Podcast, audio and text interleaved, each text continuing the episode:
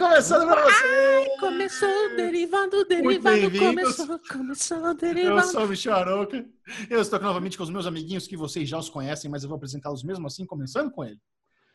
Bruno Clemente. E aí, Queridos, a- queridos amores, amores queridos, Bubu madrugou, foi lá na Children buscar o microfoninho da produtora, porque eu tava com saudade de falar nesse microfone, sentir esse cheirinho de bafinho azedo que fica, sabe aquela babinha que voa e seca e fica aquele azedinho, azedinho. Só no Covid. Só no Covidinho.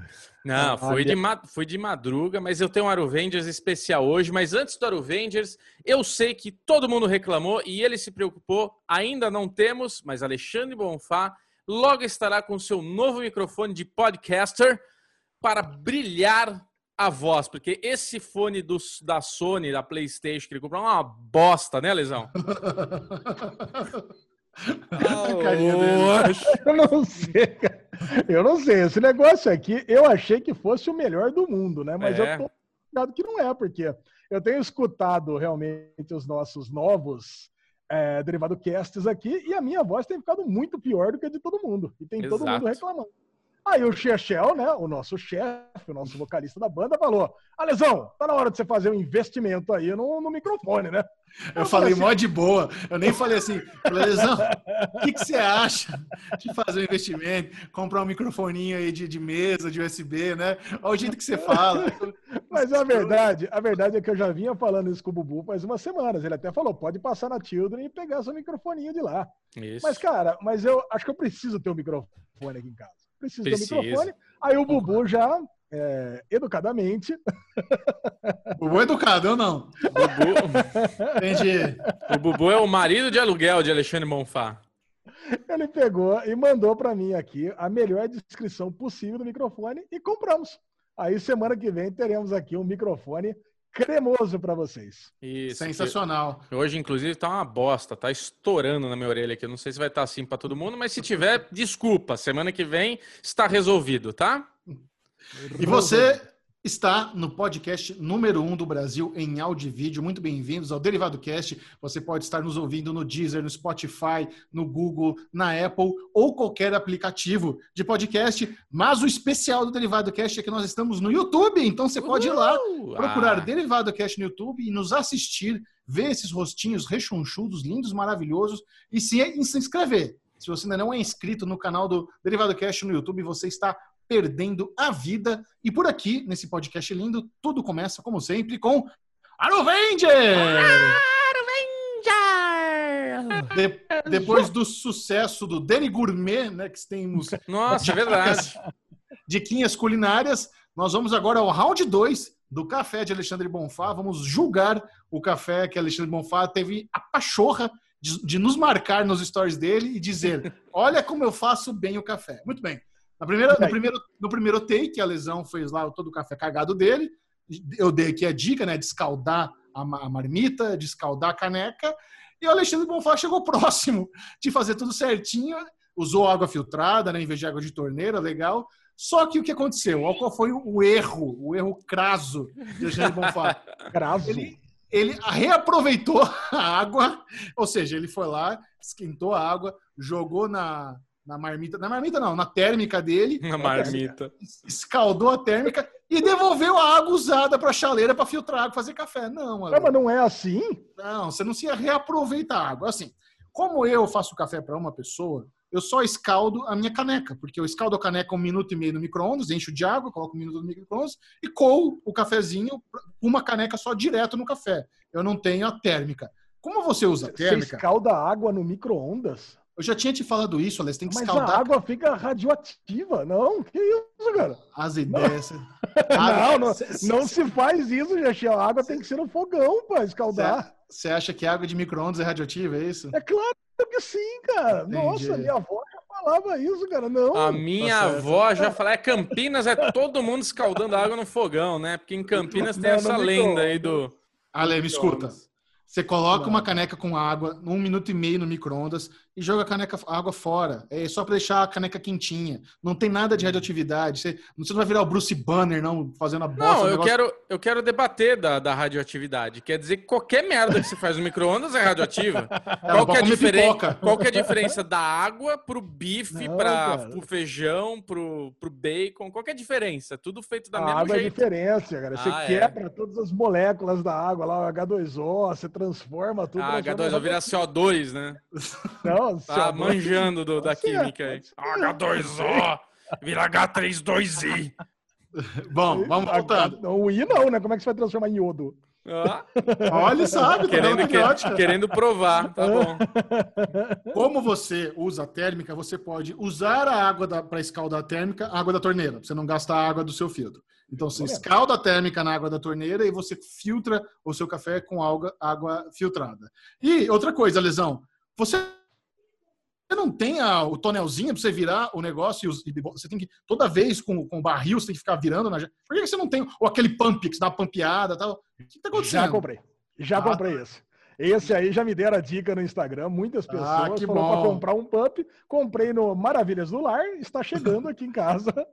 Realmente, cara, isso é uma coisa que fazia muita falta. Eu deixava uma jarrinha do lado pro Henrique pegar, agora o pump vai resolver o meu problema no meu refil aqui de 25 litros. Cara, era realmente um pé no saco inacreditável. Outro, outro erro que o pessoal falou é que eu não posso virar em sentido horário. Eu tenho que virar em sentido anti-horário, porque eu, é. a gente está aqui no hemisfério sul. Não, e faz sentido, cara, porque se a gente vira no sentido horário, a tendência é que depois ele, ele desvire no sentido anti-horário. Tá certo. E realmente eu vi depois, as outras vezes que eu fiz, ele, ele, ele para de rodar. É, Ai, não. que preguiça dessa história. Não, o movimento. Agora eu espero o take 3 no café, tá, Lesão? Beleza, vamos lá. E você, Bubu, conta o que você tem de Aerovende para compartilhar. Cara, meu Aerovende foi muito divertido. Bubu teve que se expor um pouco à vida externa, tive que sair de Nossa. casa. Bubu germofóbico hoje foi, hoje foi treta o negócio. Eu vendi o meu carro e quando você vende o carro, você tem que ir no cartório fazer toda a transferência uh, de documento e tal. Carro. E fiquei Isso, tão, né? fiquei tão bravo, cara, que eu tinha que pagar uma multa, tive que ir no banco. E, cara, é impressionante, Ale. Impressionante. A galera não entende a treta. Primeiro, qual que é a treta? Velho morre, né? A treta é que velho morre. Velho pega essa porra, morre. Índice alto de velho morrendo. Quem que tava no banco? Só velho. Só velho. Só velho. E os velhos fazendo o quê? De máscara, bonito, tudo encostando nos, nos corrimãos, sentado nas cadeiras, e esfrega a cara, e tira o bagulho para falar. Eu falei, não, não, é possível, minha Nossa Senhora. Aí no banco tinha lá uma, um, um bagulho estampado, né? Tipo, é proibido, expressamente proibido por lei entrar no banco sem máscara, o caralho é quatro e não sei o quê.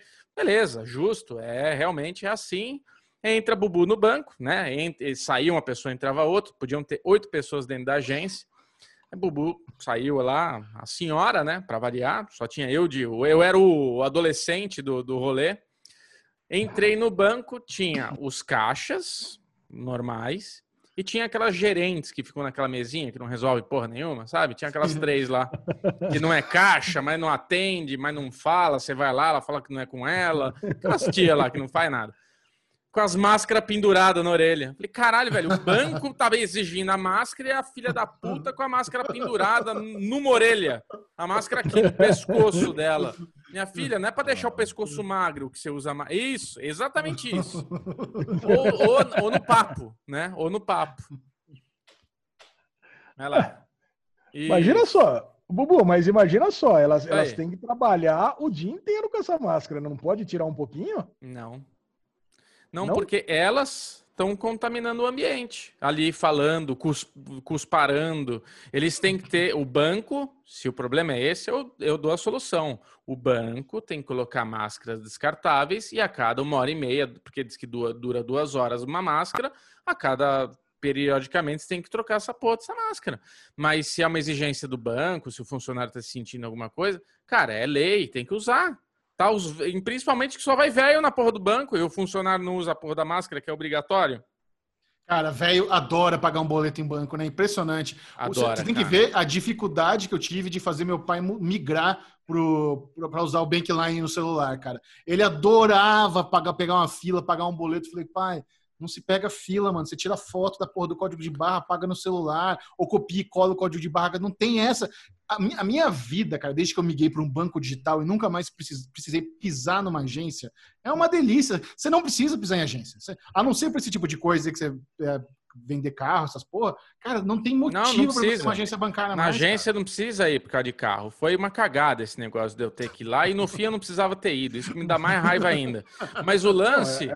O lance é que hoje, hoje, há muito tempo eu já estou pensando isso. Mas hoje eu declaro aqui que eu vou cancelar minha conta no Itaú e vou ficar só com o Nubank, cara. Porque, tipo, é inútil, inútil. Eu fui até o banco e o cara do caixa burro não sabe me ajudar. Sabe, você vai no banco, eu já não vou. E na hora que eu vou, o cara ainda não resolve meu problema, não me atende direito. Você vai lá, a fila é, é, é, é imbecil, tipo, tudo, tudo. Aí aquele Isso cara. Porque é o, é o gourmet, né? O personalité.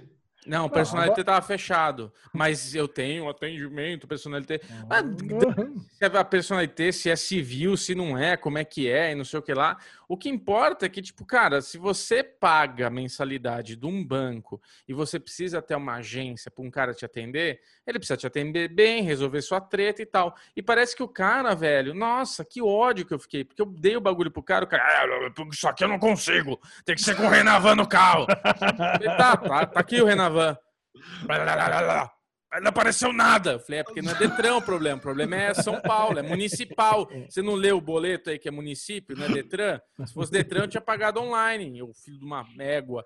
Ah, você pode ir no caixa eletrônico. Não, não dá para ir no caixa eletrônico, senão eu tinha pagado online. No fim, não me resolveu a treta. Eu tive que dar os pulos para conseguir resolver de outra forma. Então, eu fiquei com ódio, cara. Fiquei com ódio. Eu falei, caralho, velho, pra que, que existe essa bosta? Então, taca fogo nessas agências, velho. Não precisa. Não, cara, mas, cara, por isso que é bom, cara, você. É por isso que é bom você só ter conta em banco que só tem digital, que não tem agência. É. Eu tenho o Inter e tenho o Nubank. Cara, isso. só tenho nos dois. Então, então não, cara, e, eu queria, jeito. e eu queria aqui fazer um merchan gratuito, já tagueando, ver se a gente ganha aí uma grana depois, é um patrocínio, alguma coisa. Porque eu tenho o Nubank.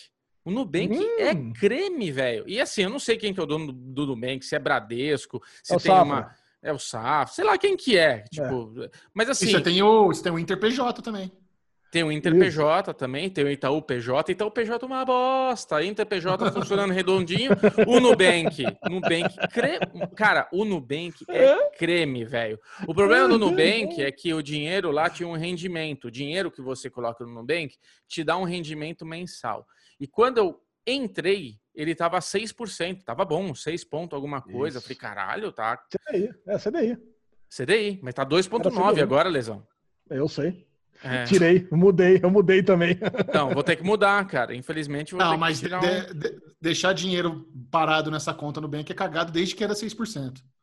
Não, 6 pontos alguma coisa é, não era ruim. Não era não, ruim. Cara. Bota não, no tesouro. É cagada, não tem por que deixar lá. Tem outros investimentos melhores. Tesouro. Falou Paulo Guedes agora. Ah, eu sei. Ai, bota no tesouro. Enfia no cu, então. Bota no tesouro. É. Caralho. Bom, mas aí, saindo do banco, saindo do banco, tem que ir no cartório. No banco, tava tendo uma disciplina, uma disciplina muito boa de, de, de espaço, de distanciamento. Então, eu fui no cartório, depois de, do, da historinha do banco, eu tive que ir no cartório, né? No cartório. Aglomeração sinistra, né, Bubu? Aí, aí zoeira. Aí zoeira, dane-se, 25 pessoas, tudo junto. E eu, Bubu, germofóbico, cara, não encostando em nada, não sentando em lugar nenhum. Ninguém fala comigo, pelo amor de Deus. O cara que comprou meu carro, sucesso. No mesmo esqueminha de quarentena, o cara também super preocupado. Aí vai lá no, no, Chegou a minha senha. Minha senha é 69. Lembrei de você, Ale. Cheguei lá no, no rapaz. Eu, eu, a, gente, uh, uh, a gente gravou antes. A gente tem a participação hoje da Mel aqui. E antes, a gente gravou a participação com a Mel. E aí eu fui resolver as tretas para a gente começar o derivado. E a Mel falou na, no bloco dela, vocês vão ver que ela, é, ela, ela, ela era atendente de aeroporto, essas coisas. Ela falou: ah, para vocês ter um upgrade, você ter uma coisa, você falar bom dia, ser educado. E eu sempre sou uma pessoa educada. O Bubu é muito educado. Apesar de ser mal-humorado, aquele primeiro atendimento, eu sou. Puta, eu sou o cara, velho. Você quer me atender na sua vida. Posso te falar isso com certeza. Cheguei lá pro rapaz com a senha. Opa, tudo bom? Vai fazer o quê? Eu vou. Autenticação! É isso aí, autenticação aqui, ó. Vou vender o carro, né? É isso! Ô, oh, desculpa, meu irmão. Eu nem julgo, porque o cara tá lá fudido, entendeu? Trabalhando com Covid voando pelo ar lá. E o cara De máscara? Tá... E o cara tem que estar tá lá, porra, máscara. Não, o, cart... o cartório tava UTI, velho. Os caras tudo com o capacete do, do Hale, assim, sabe? Tipo, Razor Nine. Tipo, só faltou levantar uma bazuca. tava foda, galera, cara. Mas foi, foi uma aventura, foi uma puta aventura. Óbvio, né? Cheguei em casa, primeira coisa, spray de álcool, ranquei minha roupa, taquei no fogão, taquei fogo em tudo. Bubu saiu correndo nu pela sala, banheiro. Nossa, a Maia atacou. A Maia, a Maia, Maia, a Maia comeu linguiça hoje no almoço. Pra quem não conhece a Maia, minha cachorra, não é a mãe do Ale. Ô, oh, que que é isso? Ô, louco! Que que é isso? Ah, liberou, né? Depois que o Michel zoou, Caraca, já, já tá virou, louco. já tá, tá liberado, Ale. Já, é hoje, mesmo. A gente adora. Vamos liberar? Vamos liberar piada de mãe no derivado? Então, não, é isso? que é isso? Não, piada de mãe liberada. Essa, essa não foi piada de mãe, essa foi só um, um desleixo. Desculpa, desculpa desculpa, Lê. Eu adoro sua mãe. Toda vez que eu converso com ela, ela sempre me deixa muito feliz. Minha mãe ela é uma, derivado, ela é uma, ela é uma simpatia, mas eu digo é. para ela, Dora Bonfá, correto? É. Dora Você coloca detergente na água do seu filho para ele ficar aí, mas agora no Covid, agora no Covid, pode ver, o Ale tá muito mais sadio depois que ele abandonou a mãe dele. Não abandonei minha mãe, não. Ah, não abandonei objetos... minha mãe, não. Falo com ela não, todo dia. Abandonar, não, mas você não mora mais, vai e volta, não tem mais aquele negócio. Sim, então, objetos sim. cortantes, acabou essa, essa série aí. cortantes. é, Bubu, e você tá, tá feliz ou tá triste carro? Você tem outro carro? Qual, qual foi o seu raciocínio por se desfazer do carro? Não, o, o, o, meu começou assim. Eu estava para fazer um upgrade no meu carro. Eu comprei o Batmóvel, estava feliz com o meu Batmóvel e queria dar um plus, né? Nesse plus, quando eu botei, anunciei ele, TNT pagando bem pra caralho, né? Vamos trocar de carro. Ah, tá brilhando. Aí, porra, vem a Pandolha, né? Pandolha chegou já com os dois pés na porta, já cancelaram 30 job do Bubu. Falei, bom, não vou tirar a venda do carro. Se vender, maravilha, porque a gente em quarentena fica com dois carros na garagem lá, fazendo nada. Então, ah, tem outro carro. Tem o segundo carro, tem o, meu, o carro da minha esposa e tinha o meu, né? A gente tinha dois carros por causa de filho, dinâmica de escola, os dois trabalham, tudo isso daí. Então, a partir do momento que não tem mais sentido ter os dois carros, eu falei: se vender, vendeu, e eu pego esse dinheiro, deixa quietinho, e na hora que essa pandolha passar, na hora que as coisas aquecerem o nosso coraçãozinho de novo, aí a gente compra lá o Aldão lá, um A8 blindado, sei lá que a gente compra. Uh, Enquanto isso, Peugeotzinho do Ale já virou um monte de poeira, né? Tá lá na garagem. Puta, Peugeot, Cara, eu vou com o Peugeotzinho, vou na padoca, vou na farmácia. Eu dou umas voltinhas com ele aqui, né? Então é isso. Mas Como ele tá assim? tá aqui, tá legal. Ele tá, que foi, Bubu? Tá, tá, chocado que o Ale dá rolê? É, a Lezinha ele vai contando devagarinho as coisas. É sempre assim. A gente vai discutir. é. Ale é Casas Bahia, é prestação. De vez em outro dia eu dei uma volta na quadra só para ver pessoas e voltei aqui para frente. Que carência. Ah, cara, não dá mais, né? Eu assinei o, Rap Prime. É muito bom. É, Prime. Prime. Para não pagar a taxa de delivery, né? como eu estou pedindo muito, muito, muito rápido para mercado, acho que é, sei lá, 20 reais por mês, ou, acho que é 20 reais por mês o Prime, e cada taxa de entrega é 10 reais. Ou seja, você, em duas você já pagou o bagulho, vale a pena. Sim, faz total sentido. Ah. Vocês sabem que abriu comércio em Campinas na segunda-feira, numa das leis mais absurdas que eu já vi nessa, nessa época de distanciamento social do nosso querido prefeito aqui, que é abrir, pode abrir tudo de novo, mas é. só por quatro horas. Ou seja, é para condensar todas as pessoas ao mesmo tempo. Que cagada. Cara, eu, não sei, eu, não sei, se eu mandei para vocês a foto do que virou o centro de Campinas. Eu vi. Essa semana. Cara, a 13 de maio tava inacreditável, cara. Parecia que estavam dando as coisas nas lojas. Isso e não estavam vendendo. Isso é, foi né? capa do Globo.com. Tava lá de cara, assim, a 13 de maio bombando. Você sabe que o meu condomínio, eles tiveram a brilhante ideia. Eu tive que. Odeio me envolver com treta de condomínio, mas essa eu tive que manifestar e falar, gente, vocês são meio burros, né? Porque criaram essa regrinha. Covid, nossa, no, no momento, delícia, né?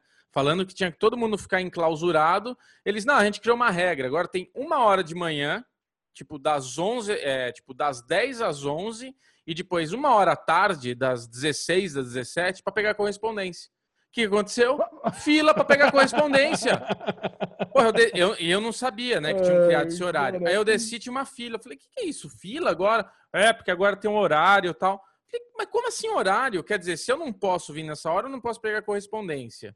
E, e, tem que todo mundo vir nessa hora. Aí eu comecei, gente, pelo amor de Deus, qual que, qual que foi o raciocínio de vocês fazerem isso? Porque assim, tá criando fila, a tiazinha da mensageria fica presa lá no ar-condicionado, enclausurada, tá errado, tá tudo errado. Tem que ficar aberto e ela não tem que ter horário, porque daí as pessoas vão aparecendo, não fica gente ali trocando ideia. Porque também tem isso, a galera, brasileiro tem uma, tem uma, uma atitude diferente do europeu. O europeu é escroto, frio, chega lá na fila, ninguém vai conversar. A lesão na fila vai querer trocar ideia com todo mundo, já vai dar a mão, abraçar. Então, assim, promove esse tipo de coisa. É, imagina. Sim. Lezinho? É claro, Mas, né, viu? O que, que você tem de correspondência? Correspondência é que nem banco, cara. Não precisa de mais de correspondência, não. Não, correspondência é. Como é que faz no teu prédio quando chega Mercado Livre, Rap, essas hum. treta? Ah, tá, beleza. Tá. É tem, isso. Fica na, fica na, portaria. É, então. Ah, tem um aplicativo. Tem um aplicativo, eles fizeram recentemente, tá? chama Knox Knox. Eles avisam pelo aplicativo que você tem correspondência, você vai lá e pega. Era, pra ser Knock Knock, talvez? E virou não Knox sei, Knox? Não. não tinha pensado nisso, esse país. É. é Agora, Aqui a gente tem, é, tem uma, uma, uma, menina do, administra, do, do, administrativo que ela tem uma salinha que ela centraliza as correspondências. Tem a caixinha de correio que você desce na garagem e pega. Isso. E tem as encomendas grandes, tipo caixa, bagulho que chega. É gente... que eu esqueço. Eu esqueço que você compra tralha no Mercado Livre toda semana. Nossa, disso. adoro. Cara, outro merchan gratuito. Mercado Livre tá creme, velho. Você compra, tem um botãozinho que você liga lá, chegar hoje, chegar amanhã. Cara, você compra, chega. O bagulho daqui três horas tá na tua casa. Parece YouTube aí que você vê o, o carinha comprando e daí já acontece, sabe? Mesma Sim, coisa. Edição. Cara, uma delícia. Nossa, cara. Eu, eu tô, tô, tipo, tô gastando não, ontem, dinheiro ontem deveria gastar. Cara. Não, ontem eu desatinei, cara. comprei umas 7, 8 coisas no, no Mercado Livre, cara. Ah. A hora que você começa, você não para mais, cara. Você parece que você desatina a comprar mesmo. É isso ah, eu mesmo, comprei, cara. Eu comprei na Amazon, cara. Eu comprei um, jogo de cama novo aqui pra minha casa, né? Umas fronhas, umas... O que, que foi, cara, é essa. Deu certo a hashtag. Eu quero, eu quero ir com o Xexão. A, a, roupa, a, roupa, de cama tava rasgada, tá um pouco. Ok! Mais cedo do que imaginava. Ah, eu comprei, comprei uma nova, só isso. Olha, a hashtag foi boa. E por causa desse manifesto, vamos lançar a nova hashtag. Eu quero hashtag... rasgar com o Xexão. Eu. Eu Hashtag eu. Como é que é? Hashtag roupa de cama nova. Não, cala a boca. Quem eu vai quero entregar... rasgar com o Chechel. Olha, não, olha mas aí, aí, aí. Olha o nick que eu quer colocar. Aí virou, pô. É, X vídeos, né? Quero rasgar com o Chechel. Porra, eu quero rasgar com o Chechel, melhor hashtag, vai, cara. Não, mas ó, agora tirando a brincadeira, tirando toda a brincadeira, eu vi muitas pessoas, homens, mulheres muito carinhosamente, falando que quer ir com o Xexé no drive-in, sem putaria, educadamente, galera se manifestando. E vou falar, tinham boas pretendentes ali, viu, Michel? Até bons é. pretendentes. É, bons mas pretendentes. Teve não tudo, vi, não teve vi. de tudo. Não, ah, não viu, você, é? você. Ah, Michel Aroca. O Ale, o Ale adora. Olha a alegria da criança. Mas o Michel não. Olha, mas não, o cara. Ele nasceu em Minas Gerais, velho. É muito mineirinho. É mineirinho é esse Chechel, viu? Eu, eu queria. Eu queria, eu queria agora eu queria mudar de assunto, falar sobre uma coisa muito legal que aconteceu essa semana, que é o seguinte: é, no YouTube da TNT, nas redes sociais da TNT, eles lançaram o novo episódio do Hyper Real, que é o nosso programa que a gente tem lá com eles. E eles lançaram o episódio do Rick and Morty. Para quem não sabe, é, a nossa empresa aqui, Bruno Clemente e eu, a gente presta um serviço para a TNT, onde a gente entrega para eles um programa quinzenal chamado Hyper Real, que ele é todo feito em animação, é, tem um trabalho assim de finalização, de sonoplastia muito caprichado. Aí eu, eu trabalho com roteiro, trabalho com a, com a, locução. Inclusive, Bubu, Bubu super carinhoso, né? Eu fiz, eu mandei, ah, Bubu, já fiz, tirei o domingão, né? Porra, vou adiantar aqui o trampo. Mandei a locução, ele me liga, ah, pô, Michel, beleza, recebi a locução, tá uma merda. falei, que isso, velho? Não, parece. Tá mó leitura. Puta bagulho de imbecil. Vamos fazer de novo. Vamos fazer de novo. Aí, não, mas é, é, eu falo brincando assim, mas é bem melhor. Aí o Bubu entra no Skype comigo, faz a direção da locução, é outra coisa, é bem melhor. Agora eu fico imaginando, Bubu, imagina se eu fosse estrela. Não, já fiz, é isso, vai se fuder. Não vou fazer ah, de novo. Se fosse ah, estrela, a gente não era, não tava junto, né? É. Já... Cara, eu preciso, eu preciso falar sobre esse hype de Rick and Morty, cara, porque começa com uma das frases que mais, mais me movimentam hoje em dia, que é a última vez que você ouviu falar que desenho era coisa de criança foi em, cara, foi em 1989, né, Xixel? Cara, quando Sim. começou os Simpsons. Cara, e esse final de semana eu, eu tava numa maratona sinistra aqui de Solar Opposites e. Nossa, cara, eu acabei de ver o 7. Eu acabei de Puta, ver o 7. que pariu demais, cara. Não conta pro Bubu. Deus, não fala, não cara. fala nada. Não fala que o Bubu não viu ainda. Que, que cara. incrível, cara. Solar Opposites, a nova animação do mesmo criador de Rick and Morty, passando rulo, não tá disponível no Brasil. São, a primeira temporada tem oito episódios. Eu tô, eu tô assistindo aos poucos, porque é tão bom. É, eu tô vendo. Eu e, agora, e agora no almoço, antes da gravação, eu vi o sete. Meu é. Deus do céu! Não, vamos, vamos, combinar, vamos combinar de falar no próximo derivado tá. da temporada inteira, que só falta vamos. um oitavo para mim também. Mas Boa. eu tava maratonando Solar Opposites e tava, e tava assistindo Midnight Gospel, que não é para os fracos, e muito menos para criança, porque, meu, Sim. Midnight Gospel eu tenho que ver pelo menos duas vezes cada episódio, e eu cheguei Nossa. à conclusão também que eu tinha que assistir com a Lu, que é psicóloga, porque cada todos os convidados são é, crises existenciais, tem um que um convidado que é um cara que foi acusado de, de ter assassinado alguma pessoa. Então, cara, são temas pesadíssimos. Puta, então, cara, é muito foda e não tem nada a ver com desenho infantil. Cara, e você abrindo o hype real de Rick and Morty falando isso, cara, é pra essa galera que ainda acha que desenho é coisa de criança. Não tem Nossa. nada a ver. E Rick é. and Morty muito menos, né?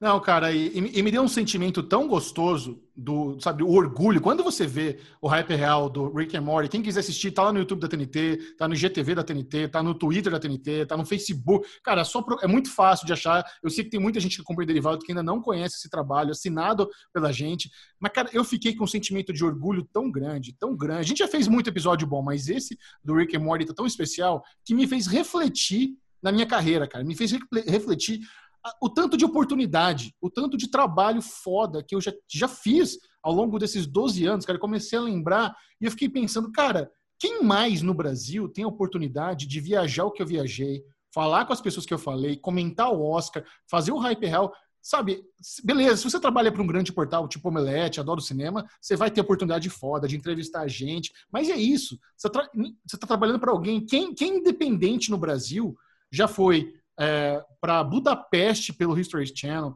já foi para México. México. pelo AMC, para Irlanda pelo, pelo, AMC. Eu já fiquei em hotel cinco estrelas na frente da praia, sabe? Encontrei o ator que fez o Hannibal. Eu, eu, eu comento o Oscar, eu comento o Emmy. Cara, é um absurdo, é um absurdo as coisas que eu já tive oportunidade. E esse hype tá esse episódio do hype tá no nível das coisas memoráveis da minha vida as coisas, caralho, cara, isso aqui tem meu nome, que orgulho, que foda, sabe? Então me deu um sentimento gostoso, sabe? E assim, e quando eu começo a pensar principalmente em ser comentarista do Oscar, em ser comentarista do Emmy, e, e o histórico das pessoas envolvidas nisso é curto, é um ciclo de quatro, cinco anos. Eu, segundo o histórico, eu estou chegando próximo de encerrar o meu ciclo como comentarista de premiação da TNT. Se, se, a, se, a, história se repetir, no máximo, até ano que vem eu faço isso. E não por, e por mim eu faço isso por muito mais tempo. Mas normalmente a TNT sempre tem esse ciclo de renovação, de tentar pessoas novas tal e tudo mais.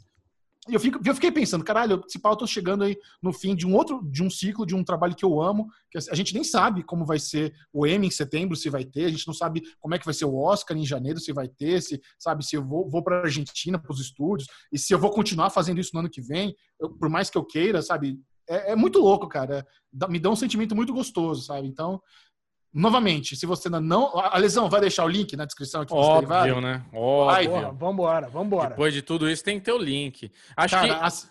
a coisa assistam, mais. É, e presta atenção. Não, mas presta atenção na sonoplastia, cara. Olha os efeitos, olha as transições. Assiste prestando atenção porque tá muito lindo. Tá muito bonito. É como o hype, ou como o derivado, né? O hype é um negócio que a gente faz com muito, com muito amor, com muito coração. Não é questão de dinheiro, não é questão de, de trampo, é questão de de tipo, fazer o que a gente ama. E acho que todos os hypes, eles vêm numa evolução. E a gente melhorando, a gente se entendendo. E o pessoal da TNT tem o mesmo tesão que a gente é. em fazer. E esse Rick Morty, cara, até uma reunião, né, Alezinho, de discutir como a gente ia fazer, como não ia, rolou internamente lá. Então, tipo, o diretor de arte, o nosso finalizador, eu, Michel, a galera. Então, tipo, meu, é um negócio que é, é, é, é uma delícia fazer, cara. Não tenho o que falar, assim. Tipo, é uma oportunidade realmente ímpar que a gente tem. Principalmente Não. o Bubu, que sabe como é trabalhar com publicidade, cansativa, a galera. E, de repente, ter essa oportunidade de trabalhar com coisa assim, que, tipo, paga as contas e é o que a gente ama fazer. Cara, isso não tem preço. Não e, as e as portas que abrem, né? Do nada a gente começa a receber contato de agência de publicidade. Meu, eu vi o hype, tem um cliente aqui que quer isso, uma, uma editora, vê, eu gostei do hype, isso aqui combina, sabe? Então a gente começa a, a, ter oportunidade de mais trabalho, ainda mais nessa época que a gente está precisando de trabalho, Sim. que a gente nunca imaginou. Então, assim, é, é, é, é demais. Vou mandar até um abraço. Tem... Ah, mandar até um abraço pro Will, viu, Alezinho? Que é ouvinte nosso, tem agência de publicidade e ele me procurou por causa do derivado, por causa do hype, veio conversar com a gente, ele escuta a gente, deve estar escutando agora, então fica aquele abraço para você. Eu só queria botar a cereja do bolo do hum, hype real, que é o Arouca Verso. Cara, o Arouca. Vocês podem reparar que dos últimos, dos últimos é, hype reais para cá tem o Arouca Verso, que cada um dos hype real tem o, o Arouquinha. Um Cara, personagem depois... a, gente, a gente nunca mais volta. A gente nunca mais volta para a versão gravada em chroma key. Eu é. acho que esse vai ser o padrão. Mesmo quando acabar a pandemia, a gente pode manter isso como padrão, de eu, eu não precisar aparecer em câmera, que tá muito legal. Eu também acho, cara. E outra coisa, Michel, que você vai ter que fazer logo, logo, a gente tem que pedir pro Renato, que é o nosso diretor de arte, fazer as suas miniaturas num, num papel, pra você imprimir, cara, fazer um quadrinho disso. Sim, porque, nossa, cara, é, é, isso é outra coisa legal também, porque esse material que a gente está criando para o Michel é um acervo, né, cara? São inúmeras caricaturas, ele fantasiado. Agora a gente não vou falar ainda do que vai ser o próximo, mas é mais um que ele tá com a roupinha lá, uniformizado. É muito legal, cara. Muito Minha legal. mexinha branca no dedo, eu adoro. Mexinha branca. Demais. Muito bom. Mais, mais algum adendo para o Avenger, Lesão? Não, tá bom, né? Meia hora de Aerovenger. eu quero mandar um, mandar um salve pro Felipe Souza, foi aniversário dele, é isso? Porra, ainda bem que você, ainda bem que você acompanha a pauta, né? E eu não. Cara, queria mandar um salve pro Felipe Souza, foi nível dele nesse final de semana, porra, ouvinte nosso aqui. Ele falou que ia ficar super feliz se nós três mandássemos um parabéns para ele. Então, Aê, parabéns, Felipe Souza, um grande abraço e parabéns, tudo de bom, muita saúde, muita paz, que Deus te ilumine. Aquelas ligação que você recebe da tia, sabe? Fala tudo isso daí. Então já fica tudo isso daí de novo pra você. Pô, puta Muito cara, bom. gente boa demais, cara. Tá sempre comentando aqui em todo, cada um dos derivados. Boa. E agora é o momento do Derivado Cast, onde você fica por dentro de tudo da cultura pop, nerd, geek, é o Daily News, com as principais notícias Alexandre Bonfá sempre gosta de começar o Daily News com cancelamento. E não Caraca. tem um podcast sequer que a gente comece sem notícia de alguma série que foi cancelada. Mas eu, eu vou é. interromper, Ale, porque hoje esse cancelamento é um cancelamento que eu quero dar. Ele é importante. Ok. Posso? Então vai. Posso? Posso? Vai. Manda. Cancelamento da semana foi nenhum. Não tivemos cancelamento, Alezinho? Como assim? Não teve cancelamento essa semana? Como você sobrevive a essa pauta sem cancelamento?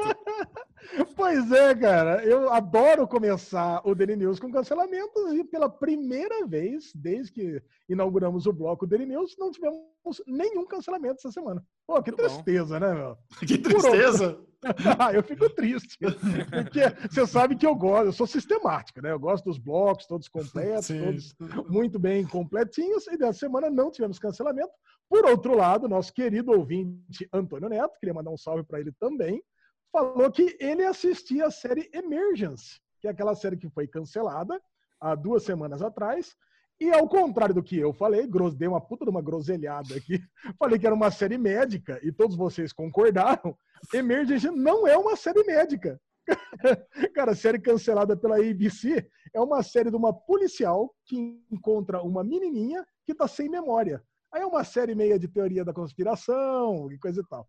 Então, quer dizer, não tem nada a ver com série médica, foi cancelada e ele ficou super triste com o cancelamento. Então, oh. relação pra você, Antônio.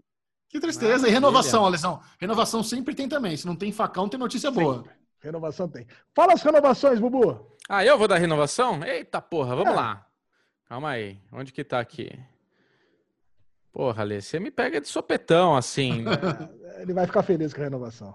É, Antônio Neto ficou chateado com cancelamento. Já foi. Renovação. Porra, renovação! Agora entendi porque você está me chamando. Tivemos uma renovação fantástica. Renovaram as séries, nenhuma série foi renovada. Se diverte, né, velho? Ei, Alezinho.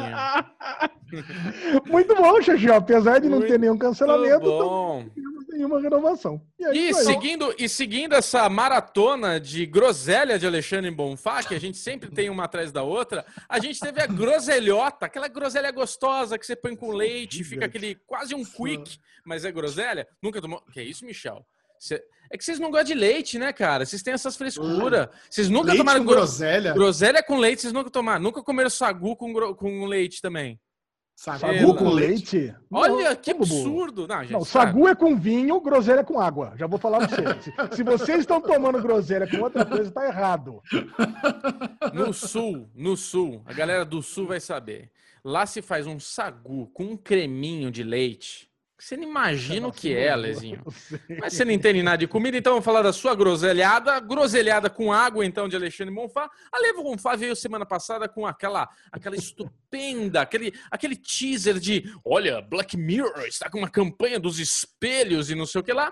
E na verdade, Alezinho estava completamente equivocado. Aquilo não era um lançamento de nova temporada, aquilo era só uma campanha que nós estávamos vivenciando um Black Mirror, um momento de, de, de, de, de maravilhosa, não é isso, Alezinho? Não tem temporada nova chegando. Isso. A verdade é que não tem temporada nova sendo filmada, não tem temporada chegando. Era só uma brincadeira que os tempos atuais estão tão absurdos isso. que estamos vivendo um Black Mirror. É só isso. Mas era uma piada de uma agência espanhola. Acabou. Que Maravilha. Muito bom. Próxima notícia, Lesão. Próxima notícia, agora uma notícia real. É a notícia sobre a série Space Force, do Greg Daniels e do Steve Carell. Forças Armadas dos Estados Unidos podem perder a marca para a série da Netflix. Eu adorei essa notícia, cara. É, mas... Para quem não sabe, né, a Aline Jeans até comentou isso na semana passada, Space Force realmente é um braço governamental e realmente existe aí uma, uma força dos Estados Unidos em ter a, a Boots on the Moon, tentar controlar lá o espaço sideral. E a Netflix lançou a série, acho que antes da, da, do, das Forças Armadas lançarem o programa, e o nome Space Force já, já está, já, já tem lá o trademark da Netflix. Na verdade, foi até melhor do que esse, Chechão. O, o Trump lançou o Space Force antes, mas a Netflix lançou a série e registrou antes. Ah, está.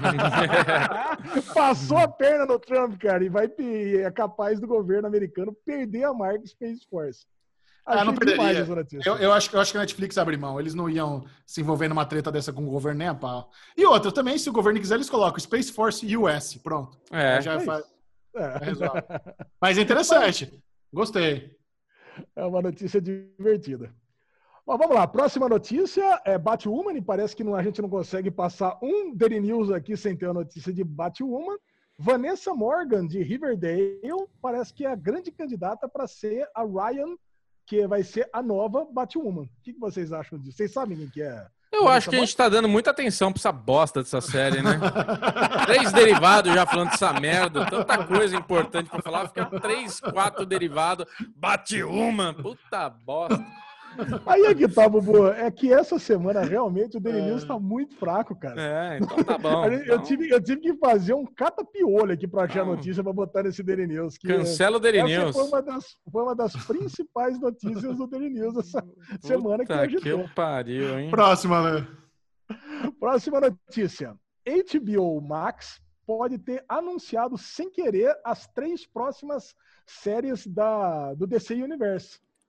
Vamos ver se anima vocês aqui então. Lanterna Verde, DC Super Hero High e Aquaman King of Atlantis, que vai ser uma animação. O que, que, que é esse segundo? Qual que é o segundo?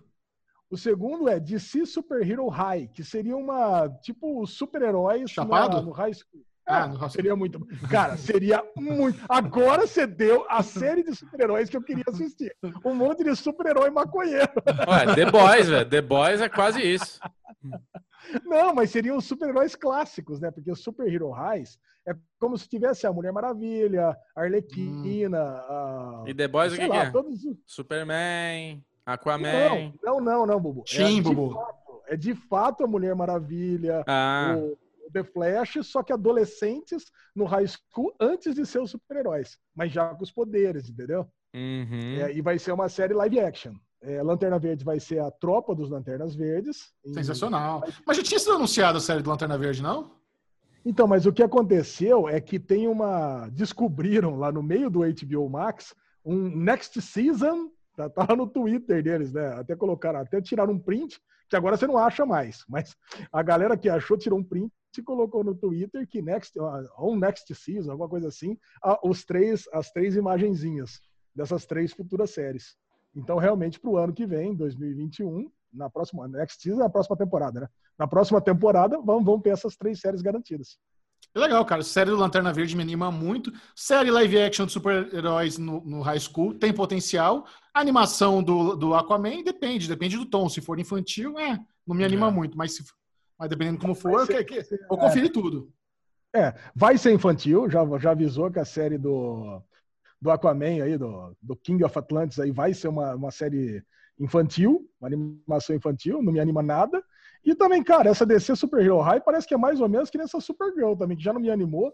Eu assisti o segundo e parei, viu? Não sei se vocês continuaram assistindo. Stargirl.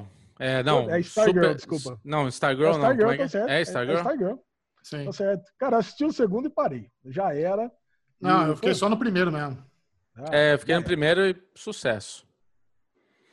E vamos ver. E aí, Chechel, que andou falando aí no Aruvengers sobre a, as suas andanças pelo mundo, Vancouver começa processo para retomar produção de filmes e séries. Olha aí, Chechel, você já esteve por lá também, né? Cara, Vancouver, é, ele, ele tem um polo de, de filmagem onde pratica, praticamente todas as séries da CW, por exemplo, são filmadas em Vancouver. Né? Então, a, até Sabrina, Aprendiz de Feiticeira, todo o Arrowverse, Flash, Arrow, é, Supergirl, Supernatural. Super, Supernatural filmado lá, um monte de filme. Então, existe um incentivo local lá. To, todos os grandes estúdios têm estruturas muito, assim, bem enxutas, na verdade. Nada muito chique, não. Os, se você for comparar com os lotes lá de, da Califórnia, é, é bem mais tranquilo, mas resolve. Eles filmam as séries e, e, é isso. E com certeza, né, com, com a indústria do entretenimento toda fodida, é, eu não duvido nada que eles já estejam tentando retomar isso o quanto antes. E Vancouver, né, Canadazão, é já conhecido pelas pessoas educadas, imagino que a galera cumpriu o lockdown, já chatou a curva, vai usar mascarinha e dar banho de álcool gel e tentar retomar os negócios. É interessante. Me, me parece cedo, mas é que, é que a gente está no Brasil, né? O Brasil está essa zona, quem sabe lá está bem melhor mesmo. Está bem melhor. A...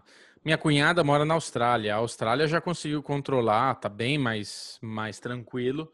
E eles já começaram a voltar aos trabalhos também. Ela trabalha em restaurante, já está trabalhando. É, o restaurante atende muito menos pessoas, mas assim, já não tem o problema, entendeu? Já, já a curva já está na, já tá em declínio. A gente está na ladeirona, né? Estamos subindo, subindo, subindo e estamos aí. Ah, vamos começar também a soltar tudo aqui, quer seguir o exemplo de todo mundo. Na hora de seguir o, o que não fazer, de tipo ter o delay e já fazer um lockdown, já se prevenir, ninguém fez nada. Michel travou ou ele tá com carinha de. Travou, né? é, acho que ele tá meio travado ali. Tá meio puto, ou realmente, né? ou ele tá, tá brincando. Puto ou ele tá comigo. brincando de estátua ali. Ele tá brincando de estátua. Então a gente já volta com o Micharouca depois dessa crise de meia idade. E aí, Michel, você gostou do lockdown? Opa, voltou. A Chechel tava travadinho, Chechel? Destravou aí? de pastel? Não, não ficou cara de pastel. Você tava só com uma carinha de, de peido fedido mesmo. É, mas esse foi o Daily News dessa semana, Lebonfá. Mais flopado do que nunca, é isso? Alesão, antes de a gente encerrar, tem uma notícia interessante aí do, do streaming, da, da, da, audiência. Parece que os serviços de streaming estão registrando mais audiência do que a TV a cabo. É verdade isso? Onde saiu essa matéria? Cara, legal, cara. Tem uma notícia aqui do Tecnoblog que fala que a, os serviços de streaming passaram finalmente aos serviços de TV por assinatura. Caraca, uma coisa que a velho. gente já havia previsto aqui no Derivado Cast há um tempo atrás. E olha que dados interessantes. Uh, no mês de maio, a audiência entre 7 e 0 horas, né? Das 7 à meia-noite, o conteúdo de streaming foi de 6,9 pontos representando 14,6% de todas as TVs ligadas do Brasil, enquanto de canais pagos somaram 6,7 pontos, representando 14,1%. Cada ponto, é, média, é, medição representa mais ou menos 250 mil domicílios. Agora, eu continuei lendo aqui o artigo inteiro. Esses números representam somente os aplicativos de Smart TV. Cara, não está contabilizando aqui smartphone, tablet, computador. Puta, dizer, cara, deve ser números, três vezes mais. Ah, os números de streaming, cara, quem que usa mesmo televisão, né, aplicativo de Smart TV, para mim, acho que não representa nem 20%. Acho que a grande maioria é computador, celular e tudo mais. Então, cara, acabou. É. Antes de encerrar o bloco de notícias, eu recebi aqui no meu e-mail um release interessante da Globoplay. Olha só. Luciano Huck vira âncora no telejornal. Que tal um pouco de esperança e boas notícias? Interessante, né? Esse jornal de boas notícias. Olha o release.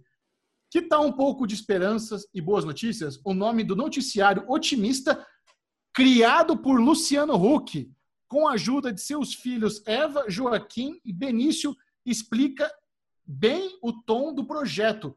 Os caras nem dão crédito pro John Kaczynski, cara, e pro Samco News. Caraca, mas... Criado pelo Luciano Huck, mano. Mas agora eu não sei se eu... boas notícias? Eu não sei. É, é, mas chama. Chama. Chama, literalmente chama, é o mesmo nome, só que em português. Eu, eu não sei se eu fico contente, triste que você está lendo isso, porque eu tinha mandado isso, falei da gente conversar aqui, que eu não, tinha... mas agora tá oficial, agora eu, tá oficial. Mas é oficial, era oficial, era um link da Globo que já tinha mandado.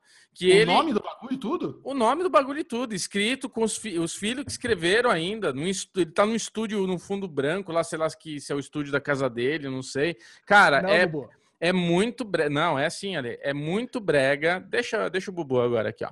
É muito brega o Luciano Huck fazer. É, mas eu, eu tenho uma opinião, sempre falo isso. Eu acho que a Globo, ela, ela estraga as coisas, cara. Ela deixa as coisas brega, velho.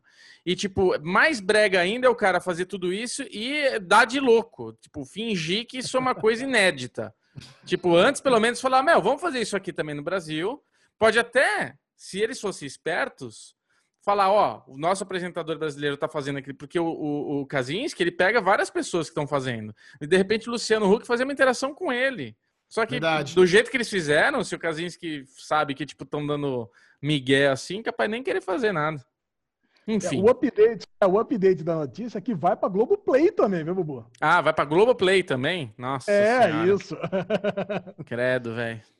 Então tá bom, essas foram as notícias aí maravilhosas da vida e vamos agora para a guerra de streamings, onde você vai saber as principais novidades da Globoplay, HBO Go, Netflix, Amazon Prime Video, Apple Plus. E temos uma novidade ou ainda não, Lesão? Vamos adicionar Stars, é, Stars Play. novidade, é. cara. Agora não dá para adicionar, não vi nada. É que tivemos Stars Play esse, essa, esse mês, essa semana. Muito bom, Lesão. Conte-nos quais foram as novidades e não se esqueça que no final das novidades nós vamos eleger o melhor serviço de streaming da semana e você que está nos ouvindo e nos assistindo pode participar dessa votação. Você pode escolher qual é o melhor serviço de streaming da semana. Basta fazer parte do nosso grupo no Telegram. Baixe o Telegram e adicione lá, arroba DerivadoCast. Venha para o melhor grupo do Telegram. Beijo para todo mundo do grupo. 1.500 pessoas solta lá a enquete para você participar e ter sua voz aqui no podcast número 1 um do Brasil. Essa semana a galera já votou e já pôde votar no Stars Play, viu, Chechão? Opa! A pontuação, a pontuação mudou. Antigamente era 10, 7, 4, 2 e 1. Agora é 10, 8, 6, 4, 2 e 1. Okay? Nem sabia que era assim, mas é nóis. mas vamos lá. Eu imaginei que é meio obscura a votação. É, Bubu já tá vendo e-mail, não lembra de mais nada. Vamos lá, pela Amazon Prime Video, temos o melhor reality show bagaceira do mundo, de Férias com Ex Brasil, o seu terceiro episódio da sexta temporada, e entrou a série chilena de futebol El Presidente. Maravilhosa. Maravilhosa. Vocês estão vendo de Férias com Ex? Claro. Claro. Super em dia. Inclusive, é, hoje teremos The Real aqui para comentar esse terceiro episódio. Muito bom. Boa, boa, boa. Só quer dizer muito bom. Foi um puta de um barraco do caralho. Como todo The Real deve ser. Pela Apple TV Plus, Plus, nós tivemos o terceiro episódio de Central Park o, e a temporada completa da série Deer. Vocês assistiram Deer? Hum, não. A série Deer, cara, é uma série de documentários de como pessoas famosas é, inspiram os outros. O primeiro episódio é do Spike Lee, por exemplo. Tem a Legal. Oprah Winfrey. Cara, parece ser muito bom. Eu não assisti nada, mas parece Aí ser a cara, gente, a gente pode fazer uma crítica rápida aqui, Michel. Desculpa te atropelar, mas a Apple tá ruim de divulgação, né? Eu não, não recebo nenhuma notificação, não vejo nada. Se eu não entro no aplicativo, não fico sabendo. Muito bom. É, eu tenho um pitch bem legal para um documentário. Vê o que vocês acham desse documentário. Imagina que legal se alguém registrasse as grandes habilidades que atores de Hollywood precisaram desenvolver para participar de filme. Seja uma arte marcial, seja tocar um instrumento, seja uma dança. Imagina o tanto de, de habilidade que pessoas comuns tiveram que desenvolver em pouco tempo para fazer. Imagina o tanto de coisa que Keanu Reeves teve que aprender de manuseamento de arma, de luta para fazer John Wick, fazer Matrix. Imagina a galera que faz é, Whiplash, aprender a tocar bateria, aprender a dançar em La La Land, aprender arco e flecha em jogos vorazes, sei lá. O que deve ter de ator que é especialista nessas coisas, Ué. porque tem um documentário bem legal, cara. Eu fiquei pensando nisso. É, Já tem, né? Já tem? Ah, History Channel acho que tinha esse programa de, de falar ah, do que, que, os caras têm que aprender. E no YouTube você acha tudo isso daí que você tá falando. Ok, ideia bosta. Continua.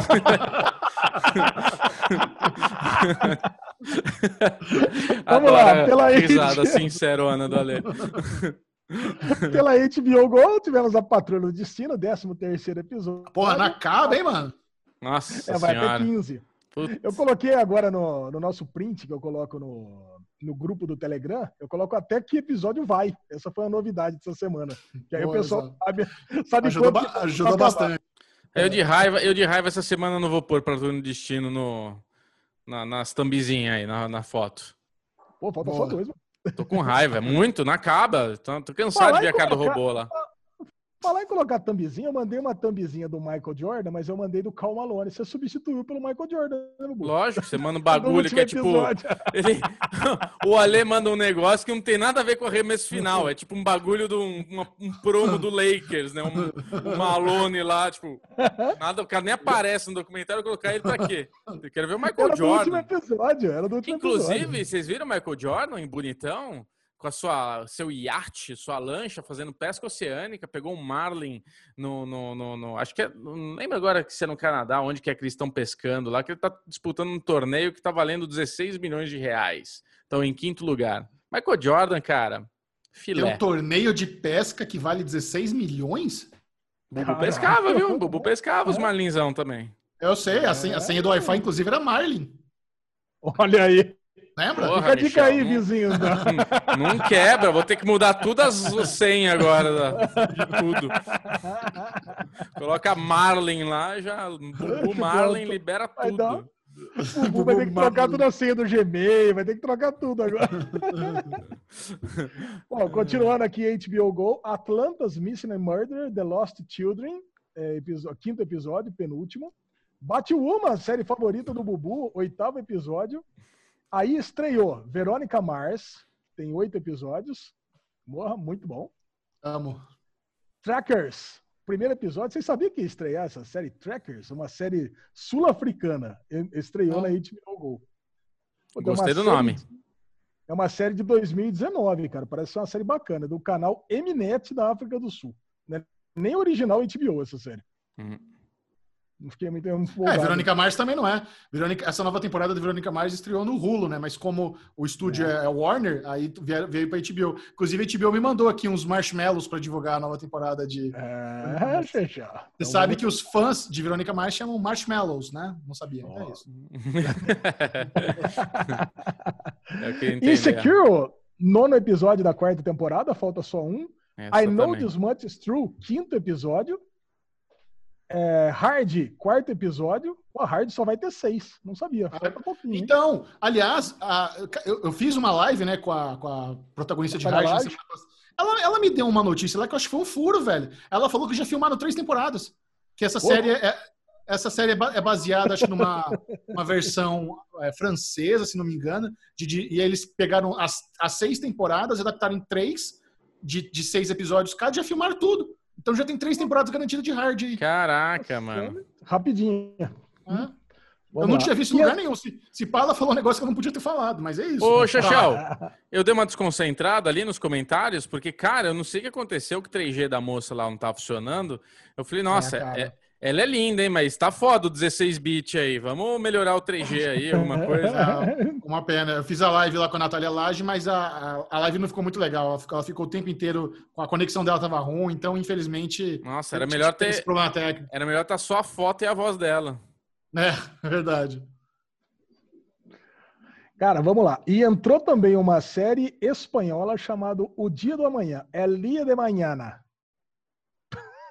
vai entrar um por semana, são oito episódios. Cara, não fiquei com a menor vontade de assistir essa série do canal Movistar. Olha lá, tá movimentando pelo menos a HBO, né? É. HBO Go trazendo, trazendo novidades aí. Agora sim, a nossa querida Stars Play. E aí, vocês estão conseguindo acessar uma boa? Fiz a promessa no derivado passado, mandei para meus amiguinhos acessarem. Acessei, não curti muito a versão desktop, o search não funciona. Botei lá Manhunt, não acha a série. Botei Deadly Games, não acha. Aí tive que ficar caçando um por um até achar a porra da thumb da série. Então, o search do desktop já não me animou, não. Legenda muito pequena, legenda muito pequena, não é, amarela, não dá para não dá para mudar. Por enquanto, não estou muito feliz, não.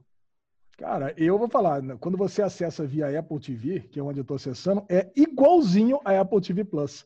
Inclusive, ele entra como canal, é como se fosse um canal da Apple TV Plus. Então, ele é, o conteúdo é diferente, mas é usa tá a mesma né? estrutura, né? tá entendeu? Ali, é a é. mesma plataforma. Mas o catálogo é legal, cara. Você vai navegando Porra. as séries, tem bastante coisa boa lá. Caraca, Pennyworth, Mr. Mercedes, The Act, cara, muita coisa legal. Até Spartacus, tá né?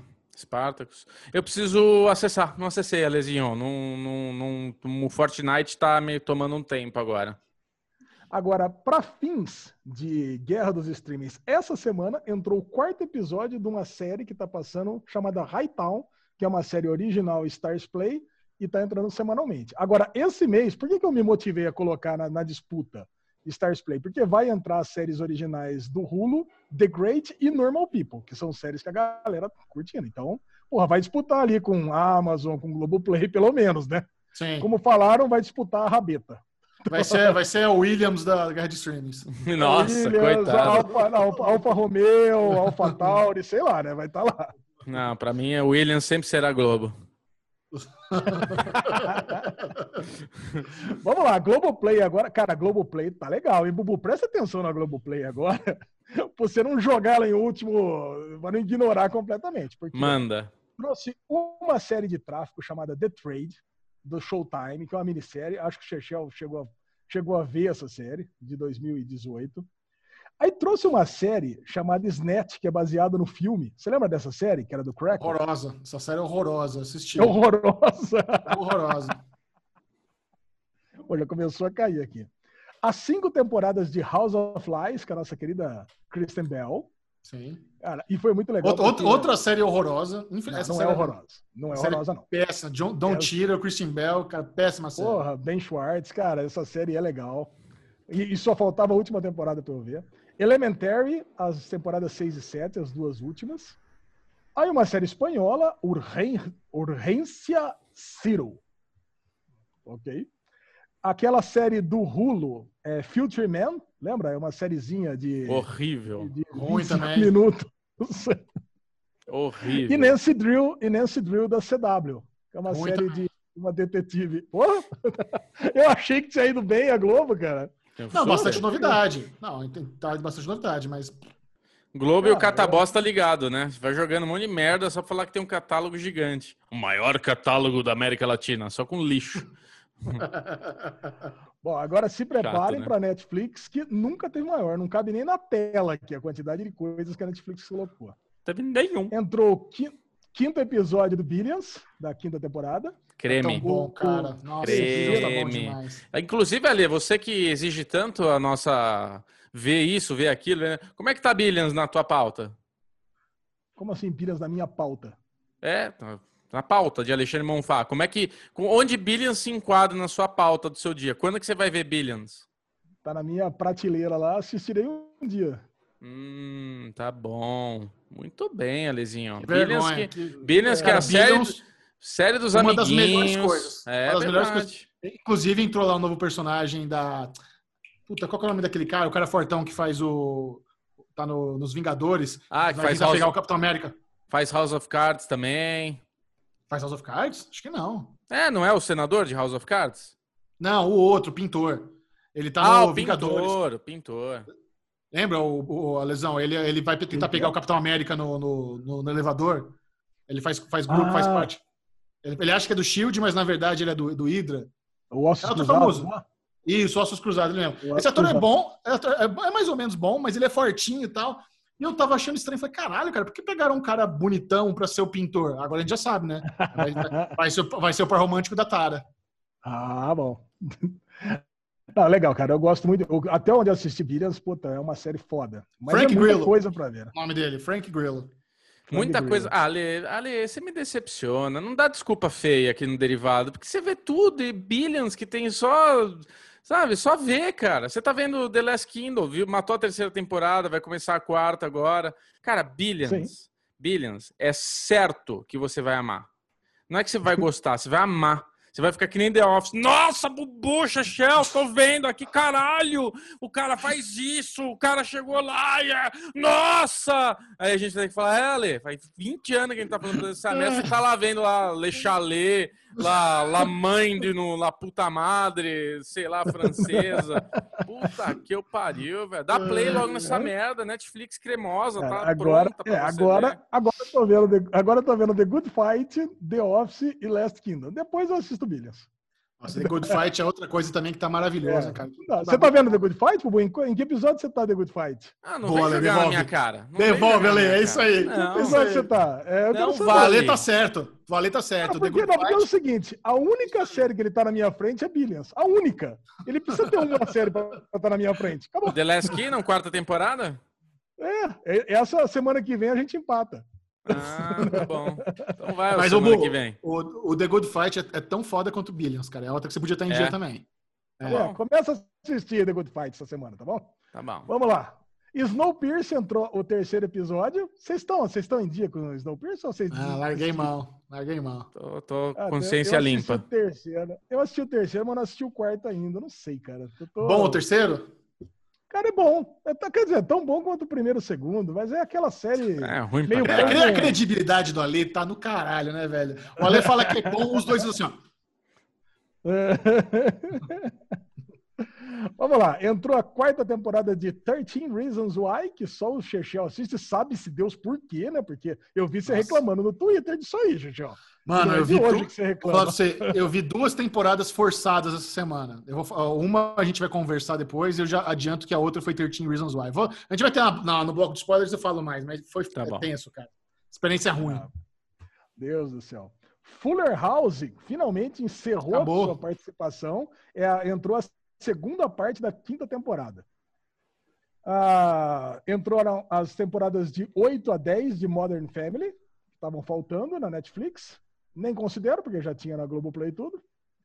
Aí do, do pacote internacional da Netflix entrou a série Entendeu ou Precisa Desenhar, do francês M'entendez tu? M'entendez tu? O Bubu adora, né? A série Metendo em tu, o nome do cara? Acho que é mais ou menos isso. É, parece que tá fazendo um puta sucesso no Canadá essa série. Vocês chegaram a dar uma conferida aqui nesse Eu achei que era em Itu, mas tudo bem. me, entend, me entendendo, can you hear me? Can you hear you? Sei lá.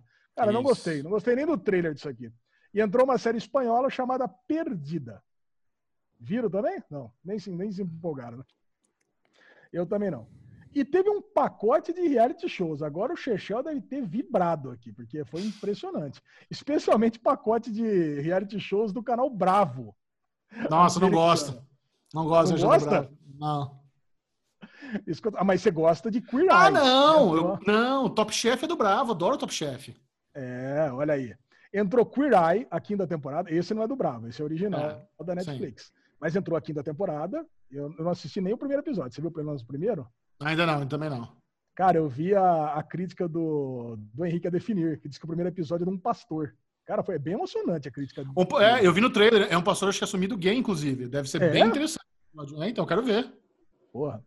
Entrou a primeira temporada de Jogo de Titãs, com The Rock, eu ia assistir, mas você me desmotivou completamente. Da NBC. Horroroso. Eu já, tinha, eu já assisti quando passou na NBC. É, é, imagine, tô pensando, tentando lembrar o que que parece. Tem aquele American Ninja Warriors que os caras vão fazendo, tem, o, tem a competição, mas não é bem isso. O The Rock, é que assim, é como tem o The Rock, é, é tudo muito grandioso. A produção é impressionante. Se você vê, né, eles construíram lá as provas, aí é um x1. As provas são criativas, mas é chata, é uma dinâmica chata pra caralho. Eu não, não consegui me envolver com isso aí, não. O Keeping Up with Kardashians entrou Ouch. só a primeira e a segunda temporada, cara. Aí que eu fico pensando, né? Já tem 18. Entrou só a Ouch. primeira e a segunda, que passou em 2002, 2003. Pô, não dá pra ver isso aqui, né? Não dá. E agora sim, Chechel. E agora, Bubu, para você, especialmente a pacoteira da Bravo, que entrou na Netflix. Casadas com a Medicina, um reality show de médicas e esposas de médicos, a primeira temporada. The Real Housewives, versão Atlanta. The Real Housewives. Cara, eu tenho curiosidade. O Michael Rappaport, ele ama tanto a franquia The Real Housewives, ele fala direto no podcast dele. Deve ser uma bagaceira sem tamanho isso aí. Mas não vou ver, não vou nem arriscar gostar dessa bosta aí. Mas você sabe se isso aqui é coisa real ou se é que fala que é reality show? É um reality show ou é ficção? Eu acho tipo que é American tão, Housewives. É tão reality show quanto o Keep Up do Kardashians, né? É o dia a dia das, das tia rica, mas tudo manipulado. Ah, tá. Mas são pessoas reais, pelo menos. É, sim. Então, ó, entrou a primeira e a segunda temporada das versões Atlanta, Beverly Hills. O Bubu tá sem paciência já, tá suspirando. tá acabando, Bubu. Entrou também a primeira e a segunda temporada de Top Chef.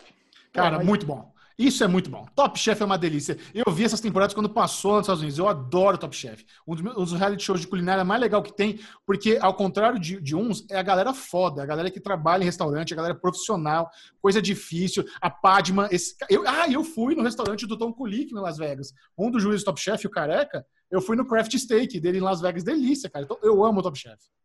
Mas, mas, como, mas entrou primeira e segunda temporada, tá na décima sétima. Mas a cada temporada é gente nova, não tem problema, não é continuação, é competição. É, bom, eu não sei, cara. Eu acho coisa muito velha. E para terminar, Vida a Bordo, um reality show chamado Below Deck.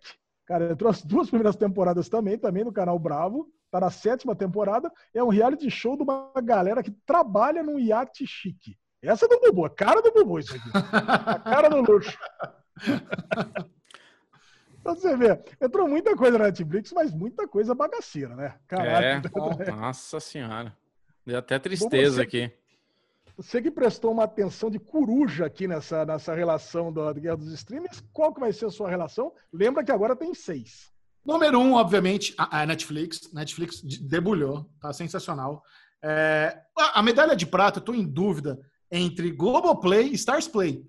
Então, para dar moral para Stars Play, agora eu vou dar medalha de prata para o Stars Play, medalha é. de bronze, medalha de bronze para Globoplay. Aí, em quarto lugar, é, HBO, HBO Go. Em quinto, Amazon. Em sexto, Apple. Porra! Vamos lá, Bubu. Eu, como não poderia me importar nesta semana com essa guerra de streams que foi uma merda, vou copiar o Michel, então, para simplificar a vida. Igual o Michel. Ctrl C, Ctrl V. O Ale teve maior trabalho, compilou um monte de informação, valoriza e dá a sua opinião real. Eu não consigo não, cara, formatar é uma opinião, é tanta horas. bosta, cara. Tanta, tanta porcaria. Eu acho que a Netflix, beleza, trouxe um monte de coisa boa aí, ruim e tal. Deixa a Netflix ganhando. Vou na ordenzinha do Michel. Deu, deu preguiça. Não, Deu muito preguiça esse, esse, esse, essa não é semana. Como, não, é, não é como se eu mandasse essa tabela um dia antes para todo mundo olhar, mas tudo bem. Cara, eu vou fazer o seguinte. Cara, eu vou dar medalha de ouro pela primeira vez para Globoplay. Cara, apesar do Chechel falar que esses net é uma bosta, eu fiquei com vontade de assistir. Pelo menos pra Caga uma regra do caralho, tá votando de ouro no negócio que ele nem viu, tá vendo só? Então, cara, mas não é se você viu ou não viu, é você ter vontade de ver. Bubu. Ah, agora ele, eu adoro o dono da bola, ele vai criando essas sub-regras, né? Vontade Caralho, de ver, vontade de ver, tem um monte de coisa de vontade de ver. Exatamente, cara. Essa tá de ver, então, Stars Play tá com ouro para mim. É, então, o Snatch entrou, que é uma série que eu, que eu provavelmente vai ver esse piloto. House of Lies eu vou ver a última temporada que eu não assisti. É, Future Man, eu assisti a primeira temporada. Não é tão ruim que nem vocês falaram, Nossa, não. É vocês falaram que ruim. é uma bosta. É muito ruim. O cara ele sai atrás de, de negócio pra espinha, né? Vocês não lembram dessa série? Vocês acharam muito ruim isso aqui mesmo? Sim, muito ruim. Bem ruim. É muito ruim. Cara, e já me falaram que Nancy Drill também não é tão ruim que nem vocês falaram, não. Uma série adoro, de... adoro a galera que te acompanha no Twitter. Manda ver, assiste Nancy Drew lá depois conta pra gente. Muito bom. então vai, medalha de ouro é pra Globoplay. Aí a medalha de prata eu vou dar pra HBO Go só porque entrou Verônica Mars. E porque tem Hard, que, pô, a série tá divertida. Aí medalha de bronze para Netflix, porque especialmente porque tem Billions, viu, Bubu? Ah. Tem Billions, tem, e tem Snowpiercer, porque eu vou assistir um dia, porque o resto, o que, que nós temos aqui? O Amazon Prime tá, tem aí ó, o quarto lugar para Amazon Prime, a Stars Play em quinto e Apple Plus em sexto lugar. Muito bem. Agora, o que, que vocês acham que deu para nossa querida audiência? Os populares votaram na Netflix, como sempre, né? Não tem o que falar. Os populares votaram na Netflix, como, como sempre. Quanto, Xixão? Nossa, 50. agora com a mais, é 56%. 56%. Vamos lá. Parar enquete. Primeiro lugar, Netflix, mesmo com um a mais, deu 65%. Netflix, cara, muito provavelmente por causa de 13 Reasons Why, viu? É. é a série mais popular dessa semana. Não sei se a galera assiste Fuller House também, mas. Cara, eu sou tão brother que eu assisti 13 Reasons Why até de madrugada, porque a caceta do Circe Finale tem mais de uma hora e meia, Nossa. só pra botar na thumb essa porra dessa 13 Reasons Why, porque eu da audiência. Então, Nossa, valorizem cara. a minha maratona dessa, dessa bosta. Não, cara, eu, inclusive, quando chegar o bloco de séries, eu vou fazer muitas perguntas. Em segundo lugar, HBO Go, com 15%. Em terceiro lugar, empatadas, Amazon Prime Video e Globoplay. E em quarto lugar, empatadas, Apple TV Plus e Stars Play. Olha aí. Olha aí, agora ficou mais o jogo ficou mais divertido. Ficou muito bom. Parabéns, Alesão. Essa foi a, a guerra de streamings e prepare-se porque nesse exato momento você está embarcando no bloco esportivo do Derivado Cast e eu queria aqui fazer breves comentários sobre o UFC.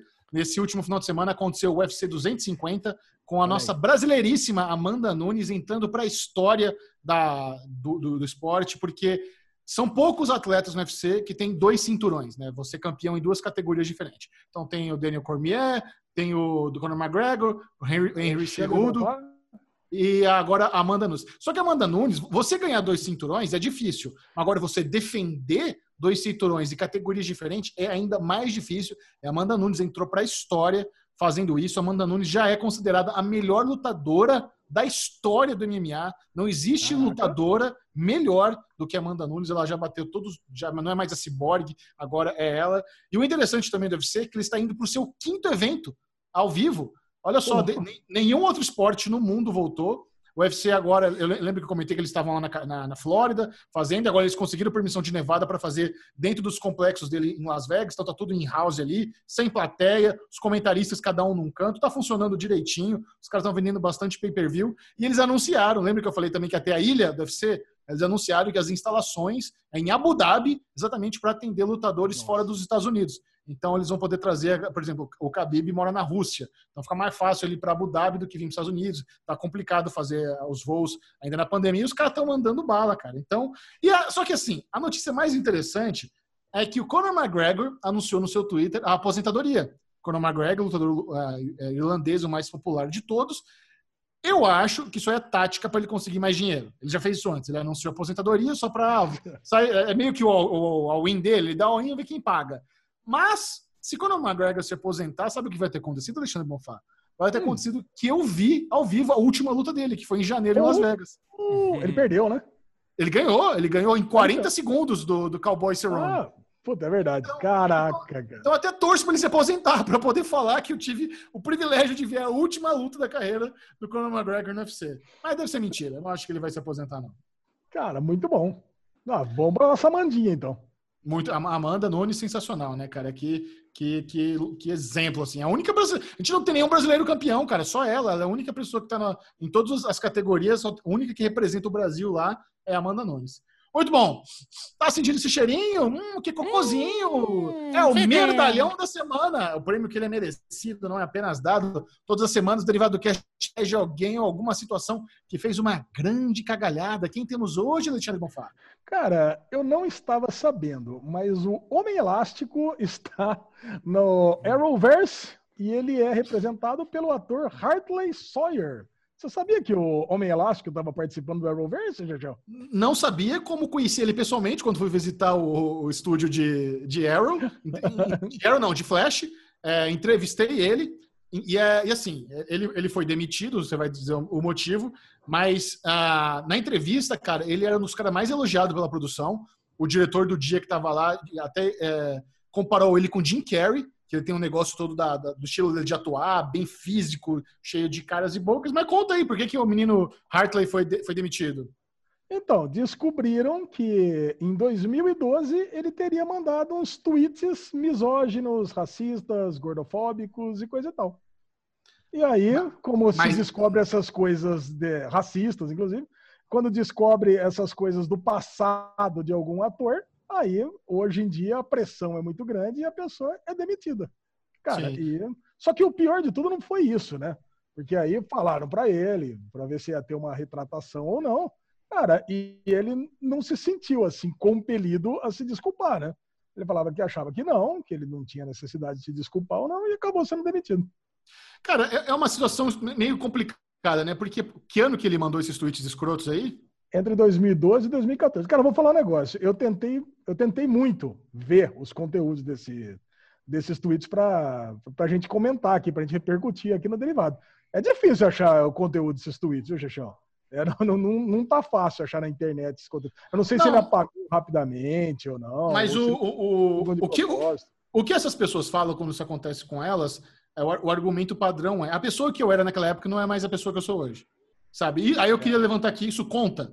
Se você, é um, se você fez comentários absurdos no passado, mas hoje ou você mudou de ideia ou você não faz, tem algum valor ou o que você falou no passado é para sempre, sabe? É, é, é, isso, é, isso, que a galera que cai nessa sempre. O Mark Wahlberg passou por uma dessas também. Ele ele tava lá fazendo, fez o post dele no Instagram apoiando o Black Lives Matter. Aí a galera lembrou que quando ele tinha 15 anos ele foi preso porque saiu na porrada com, com, com homens pretos, saiu porrada com, com, acho que, gente coreana, aí lembrou que ele é racista, sabe? Então volta à tona essas coisas do passado, das pessoas com muita popularidade. Mas e aí, o que vocês acham?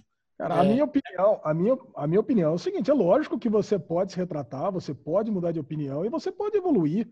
Porque senão, o que, que adianta, cara? Você tem uma opinião na sua vida e você tem que ser julgado e condenado isso para sempre? Se ah, o cara eu... ele mudou de opinião e ele se retratou, e se ele não tem mais esse tipo de comportamento, e realmente, se desde 2014 ele nunca mais fez nada disso em nenhuma rede social, eu acho que não tem por que ele ser condenado agora. O mundo amadureceu muito nesses últimos 5, 8 anos. E é muito diferente a rede social e o que as pessoas se expressavam de há 5, 8 anos atrás. Muito diferente. Porque é isso, hoje você amadureceu, você consegue entender mais o que acontece na visão das outras pessoas. Então a gente tem muito mais cuidado, a gente entende que é muito mais fácil ofender e tudo mais. Antigamente a gente não tinha essa consciência. Eu me incluo, eu já cometi alguns erros com amigos, com pessoas que ao longo do tempo foram me corrigindo. Aqui mesmo no derivado, gente, às vezes a gente fala alguma coisa ou outra, as pessoas vêm no comentário e falam: "Ó, oh, Bruno, cuidado com isso daqui que você falou, que não é assim, que não é assado". Então assim, eu acho que amadurecer faz parte. Óbvio, quando o cara é um escroto, pessoalmente, ao vivo, e é, é difícil também se retratar dependendo do que o cara fez. Agora, se é uma coisa que não era. Né, acho que vale entender o cenário, o contexto, né? Não simplesmente vamos cancelar e acabou. Então é difícil, é muito sensível, é, é, é muito sensível esse assunto, né? Mas eu acho que as pessoas têm o direito de evoluir, sim. É, assim, dos poucos tweets que eu vi, foram coisas bem graves, tá? Ele falou que a única coisa que impede de eu não sair espancando mulheres é a repercussão em redes sociais. É, Sabe, aí tem que se coisas... fuder. Aí não, não, não, fuder. foram coisas, cara, foram coisas que se ele fizesse nos dias de hoje, seriam passíveis dele ser demitido e ponto final. É. Sabe, não teria nem o que discutir. Agora, realmente, precisa ver se ele ainda é essa pessoa ou não. O Chechel conheceu o cara, ele não pareceu ser nada disso hoje em dia. Então, é, mas. Pô, não dá ele... para julgar, né? Quando ele tá falando com imprensa, é, é uma, uma máscara. Ele mostra o que ele tem de melhor. não posso dizer que conheço ele de forma alguma. Mas quem tá falando que bate mulher, que se não fosse por causa do HIV, tem que se fuder mesmo, né, cara? Esse cara é um cara que não evolui, né? Esse, né? É. Isso não é uma coisa que antigamente era assim, ó. Porra, isso daí é um imbecil que tem que se fuder mesmo. Se bate mulher, já de cara já se fudeu. Então tá bom, esse aí foi o merdalhão da semana e agora nós vamos entrar no Derigusta, que é aquele momentinho gostoso do Derivado Cast, hum, onde você é vai ter um gostinho, só para saber se vale a pena assistir séries, gusta, tudo com um mínimo de spoiler. E a Netflix acaba de lançar a sua mais nova série brasileira, Reality Z, adaptação hum. da, da minissérie de Charlie Brooker, Dead Set, que agora chega aí para mostrar pela não é a primeira vez que a gente vê o apocalipse zumbi na TV, mas com uma, uma certa grana, né? E, cara, quando eu li essa notícia, eu me empolguei muito porque eu adoro Dead Set. Dead Set é uma minissérie do Charlie Brooker, para quem não sabe, inclusive, é o criador de, Dead, de Black Mirror. Essa série, eu, eu escrevi a crítica para o Série Maníacos em 2013 dessa minissérie, a história é muito boa, né? A história é de um apocalipse zumbi que acontece e as únicas pessoas que estão a salvo são as pessoas que estão presas na casa do Big Brother. Na versão da Netflix, logo de cara a gente vê que ela tem um tom muito mais cômico, que eles não usam o Big Brother, né? Um outro reality show, a galera tá confinada, mas assim, a mesma uhum. dinâmica e tal. E a Sabrina Sato é o Pedro Bial do reality show, é a apresentadora, né? Bruno Clemente, você que é um grande fã de produções nacionais, o que, que você achou? A gente assistiu só o primeiro episódio até o momento. O que, que você achou da estreia de Reality Z? Primeiro, eu gostei muito da iniciativa, porque eu sempre falo isso aqui, que eu gostaria muito ver de que eu gostaria muito ver séries brasileiras de ficção, explorar um lado que a gente não explora e vamos nessa. Agora, difícil elogiar, cara. Puta que pariu. Para mim, o, o, o Ale, o Ale gostou também. Lógico, o Ale adorou, né? É, o Ale adora tudo. Quando começa quando começa e tá aquele diálogo no carro, você tá onde? Vem logo pra cá e não sei o que lá. Ela vira e fala, acelera aí. Nossa, a interpretação do acelera aí já me ganhou ali. Eu falei, nossa, agora eu vou ver a temporada inteira. É aquele diálogo que a gente gosta, né? Bem no Mas essa, essa parte é legal porque eles estão ali no trajeto do, da, da reserva no Rio de Janeiro, que é o caminho para pro, os estúdios da Globo, pro Projac. Uhum. Essa que é a graça dessa cena. Ah, entendi. Eu não sou. Ah. Não tenho esse conhecimento de Projac que nem você. Não sou o Mauri Júnior das séries. Então não, o Mauri Júnior é Band. É Band, eu sei, Alizinho. É só uma brincadeira do. né? Mas, cara, aí. Vamos lá, vamos ver. Vamos ver essa série, vamos lá. Você vai assistir ela inteira, Babu? Claro ah, até parece. Claro que não. Cara, eu adorei a morte do Ned Stark na série brasileira. Porque a Sabrina Sato, Tipo, colocaram ela lá e eu sabia que era Miguel, Sabrina Sato. Sabia. Ela também, direção maravilhosa, atuação digna, cara. Aí quando vai, ela vai morrer, ela dá o pescoço para morder. Tipo, nossa, ai, morde. aí o zoom, aí a pele. Nossa, estou chocado, a Sabrina vai morrer, sabe? Tipo, meu Deus, que horrível. E ela morre assim, morde e ela o que, foi isso, cara? Que interpretação. Acho que falaram assim, Sabrina, é o seguinte, meu. Morte fake máxima, assim, é pra ser zoeira. A intenção é essa. E ficou bom, velho. Mas ficou bom. Daqui a pouco vai entrar o filhinho do Bubu preocupado que está falando que Sabrina vai morrer, que é o nome da mãe da, da É verdade.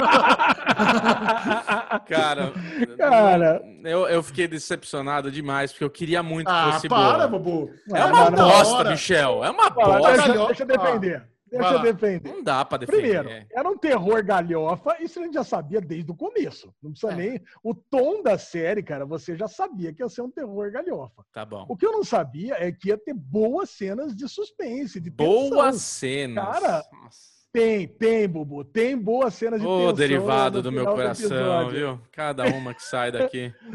tem, tem sim, cara. Tem boas cenas de tensão que eu não esperava que tivesse. Uh. Eu só ficava assistindo essa série pensando no Chechel, porque por muitas vezes ele falou que o sonho dele era fazer uma série de zumbis nacional. E eu sei é. que ele ama reality show, quer dizer, juntou duas coisas que ele ama. Falei, puta, o Chechel deve estar tá vibrando assistindo essa série. A cena dela indo pro carro, ô oh, coisa ruim também, cara. Tinha 300 ah, milhões de pessoas adorei ali. Essa cena. 300 adorei pessoas. Essa cena. Ela abre um portão, fecha o portão, abre o carro. Galhofa, beleza. Aquela cena de tipo, que burra, por que, que ela não entrou no carro e saiu? É, era para acontecer aquilo, beleza, entendi. Até. É muito ruim, muito ruim, é Ale. Nossa, é. é muito ruim. Cara, olha a metalinguagem, cara. Sabrina Sato veio do Big Brother e ela é apresentadora do programa lá, por, por isso que é ela. Ótimo. Essa que é a graça. Você está exigindo umas coisas de uma série que é obviamente galhofa e obviamente com tom humor. Cara, tem a cena mais o tom humorístico, onde o, o, o, Bia, o Boninho, né, o, o, produtor lá, dá um, dá um cadeirante pro zumbi, come ele! Nossa! É, você não pode levar a sério as coisas. Você não pode levar não, a sério essa Sabrina. eu não tô levando a sério. Bobo, bobo. Não é, não é tá, levar a sério, é muito calma, ruim, calma. só isso. Você tá não, não é exigindo é boa atuação de Sabrina Sato. Não tem condições alguma de se fazer isso. Lógico que tem, coitada. Não tem, não, não dá. dá. Vamos lá, primeiro, a Sabrina Sato não é atriz. Não é, nunca foi, acho que nunca fez nada como atriz, né? Acho que é o primeiro, é o primeiro papel dela de Deve atriz, ter mas... feito, mas ela é apresentadora. Nossa, mas ela é do Pânico, né? Ela era a menina que era zoada no Pânico, era isso que ela fez na vida, né? Até onde Não, ela, sei, tem, é ela, tem, ela tem um programa de auditório dela já faz tempo. É. Ah, sei lá, cara, eu lembro dela ser zoada no Pânico, até que não aguentou mais, chorou, lembro dela nascer. Tá. Os papéis que ela fez foi esse. Cara, mas o lance é que o que eu me decepcionei é que eu queria mais tempo da galera que ficou no programa sem descobrir que eles estavam no. Também. No, sozinhos no mundo. Porque no Dead Set é assim. Eles é. ficam, acho que, dois ou três episódios sem entender o que está acontecendo. E é muito legal os caras sentados ali na mesa do café da manhã. Eu falo, ué, caraca, o que aconteceu, né? Zeus não acordou? O que, que aconteceu? Será que é um teste? Será que não é? Porque, porra, eu fico imaginando o que aconteceria no Big Brother se acontecesse isso. A galera acorda, não tem recado nenhum, a câmera não aparece, e puta, a galera começa a fazer umas contravenções ali dentro do programa e ninguém faz nada. Daqui a pouco um dá um tapa na cara do outro e ninguém reclama nada. Daqui a pouco começa umas treta fodida e ok. Cara, e, e não. Cara, quando a menina ela pega e já entra na, na casa e, e resolve o problema, quer dizer que deve ser uma série muito curta, né? Se bem que Dead Set ah. também só tem seis episódios. Então, cara, mas é, é muito legal, cara. Isso eu vou ver o segundo episódio, porque eu quero saber o que, que vai acontecer lá dentro. Vamos ver mesmo. tudo. Vamos matar essa temporada, Nós vamos ver tudo isso aí. Vai ser só bem se, legal. Só se eu ver Billions. É lógico que eu vou ver Billions. Cara, é, Billions tá na minha 10 vida, anos. Cara, é isso. É pra, é pra abraçar a galhofa, é pra abraçar a zoeira. O, o ritmo do primeiro episódio é frenético. Eu, eu até parei ele em sete minutos já tinha apocalipse zumbi. No, no é. Dead 7, é muito aos poucos. Ah, começa a ter um tumulto, vai, sabe, vai acontecendo. Nesse aí, não. Inclusive, você vê que é uma série muito pensada para o público estrangeiro, trilha sonora em inglês, aquele shot aéreo do, do, do Rio de Janeiro pegando fogo e tal. Então, é, é bem, cara, isso aí Vai ter gringo assistindo essa porra, com certeza. Vai ter. Não, obviamente, eu não sei se vai estourar, se vai ser um puta sucesso. Mas é uma série que me, me animou a continuar. Vai ser a, a, a zoeira. Zumbi, zumbi da zoeira, cara. Tem umas cenas boas, eu concordo. Tem aquela, aquela câmera tremelique lá na correria, clássica de zumbi, sabe? Que você vê o olho, os efeitos sonoros do, do zumbi tão bons, o gordo, sangue voando, tá interessante os problemas técnicos que eu, que eu, tenho com a série é o seguinte: primeiro, fiquei muito incomodado com a espessura ali do estúdio do Big Brother, não pode nem tocar o WhatsApp da menina que os caras dentro da casa ouvem, tá, tá ruim ali.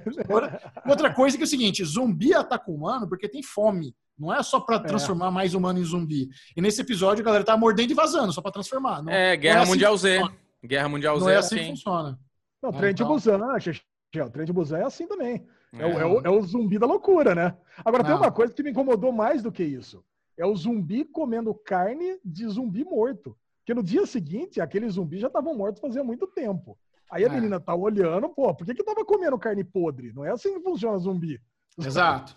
Agora, tem outra coisa que me incomoda, que não tinha naquela série Nerd of the Dead, que eu sei que você assistiu também. Claro. Você lembra de Nerd of the Dead?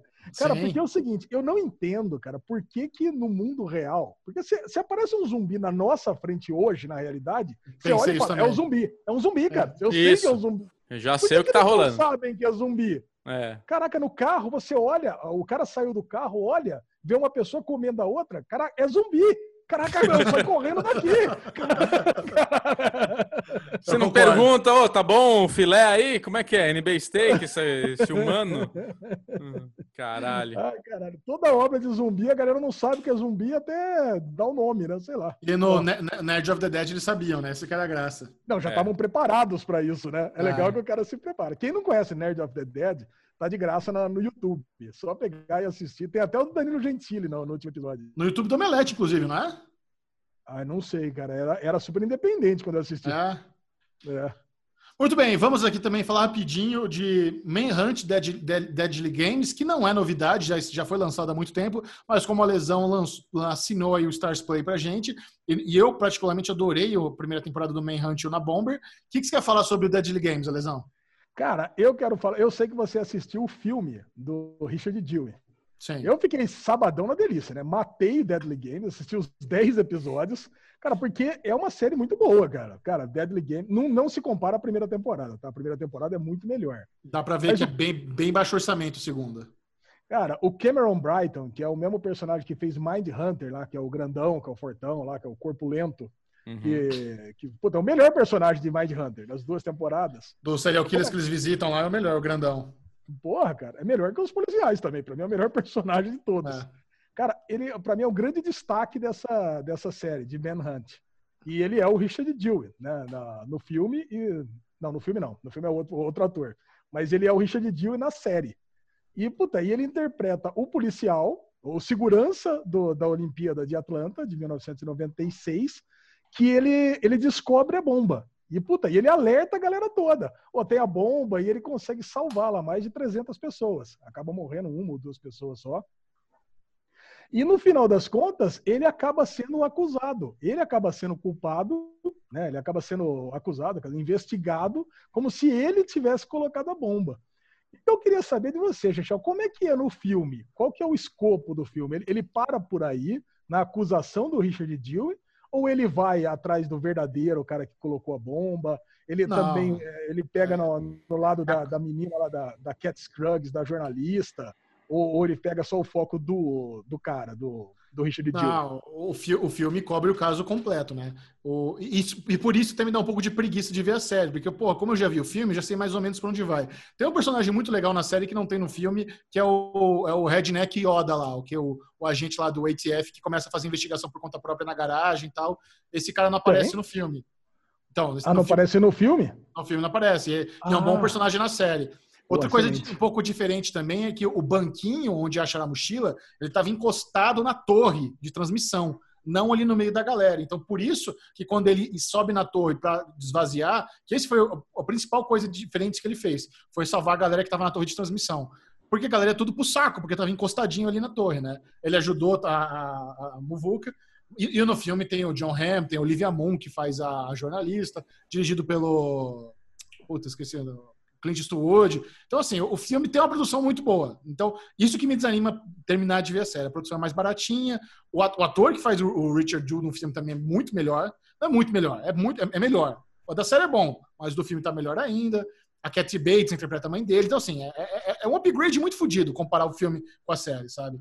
Mas eu não sei, você não, ficou, não ficou satisfeito com a, com a, com a série? Não, não, mostra o caso completo, é isso? Não, é que eu achei que o filme não mostrasse. Não, não é longo. Porque a série, não, o filme é longo? Porque, cara, a série é gigantesca. É uma, cara, a série passa, acho que 15 anos, né? Porque é muito Sim. grande, cara. Inclusive, tem uma hora que dá um salto temporal, porque o cara é malucaço, né? O tal do Eric Roberts lá, que é o assassino. Puta, ele tem um plano de. Ele tem a síndrome de Deus, né? Quando ele quer, o negócio dele é mal por ser mal. Ele, você, você subiu a hashtag cu pelo cu, ele é mal pelo mal, evil pelo evil. Cara, ele é, você, quando você vai tentar entender a mente do assassino, você fala assim, mas por que, que ele faz isso, né? Por que, que ele, por que, que ele tá é. colocando essa bomba? Não, cara, ele tá colocando a bomba porque ele é isso.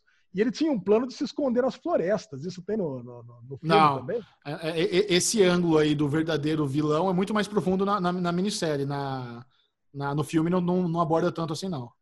É, então, não quero dar spoilers disso, mas, porra, ele, ele, ele fica muitos anos, ele, ele dá um salto temporal e quando ele é preso, ele, ele, ele é achado depois de muitos anos lá para frente. E, porra, e nunca que o Richard Dill ele consegue realmente uma redenção. Então, cara, esse filme, ele, ele trata assuntos que são muito relevantes para o dia de hoje, né?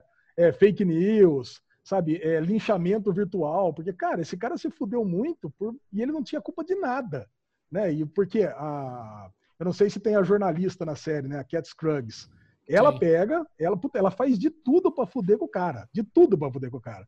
Até quando o advogado dele consegue provar que não era ele por A mais B, ela fala assim, ah, tá bom, então não era ele, mas tinha um cara ajudando a colocar a bomba. Puta, aí, caralho, cara, aí você fala assim, porra, que foda essa mulher, velho, que saco. Pô, isso é spoiler, mas spoiler num caso real, né? Então, e, e depois eu fui atrás para descobrir o que aconteceu. De fato, cara, ela existiu e puta, toda a história que acontece, que conta na série, deve contar no filme também, aconteceu com ela. E, porra, então você tem linchamento, linchamento virtual, você tem é, força abusiva da polícia na cidadezinha, você tem, então você tem vários ângulos de histórias que estão acontecendo hoje que serve como uma puta reflexão na série, cara. Eu acho que é uma série, eu, eu diria que é uma série obrigatória para todo mundo assistir, cara. Pra, eu, eu gostei demais da série, mas é o que você falou, é uma série baixo orçamento do caramba, né? em, em, comparação à primeira temporada, que tinha lá o. Como é o nome do ator que faz o Una Bomber?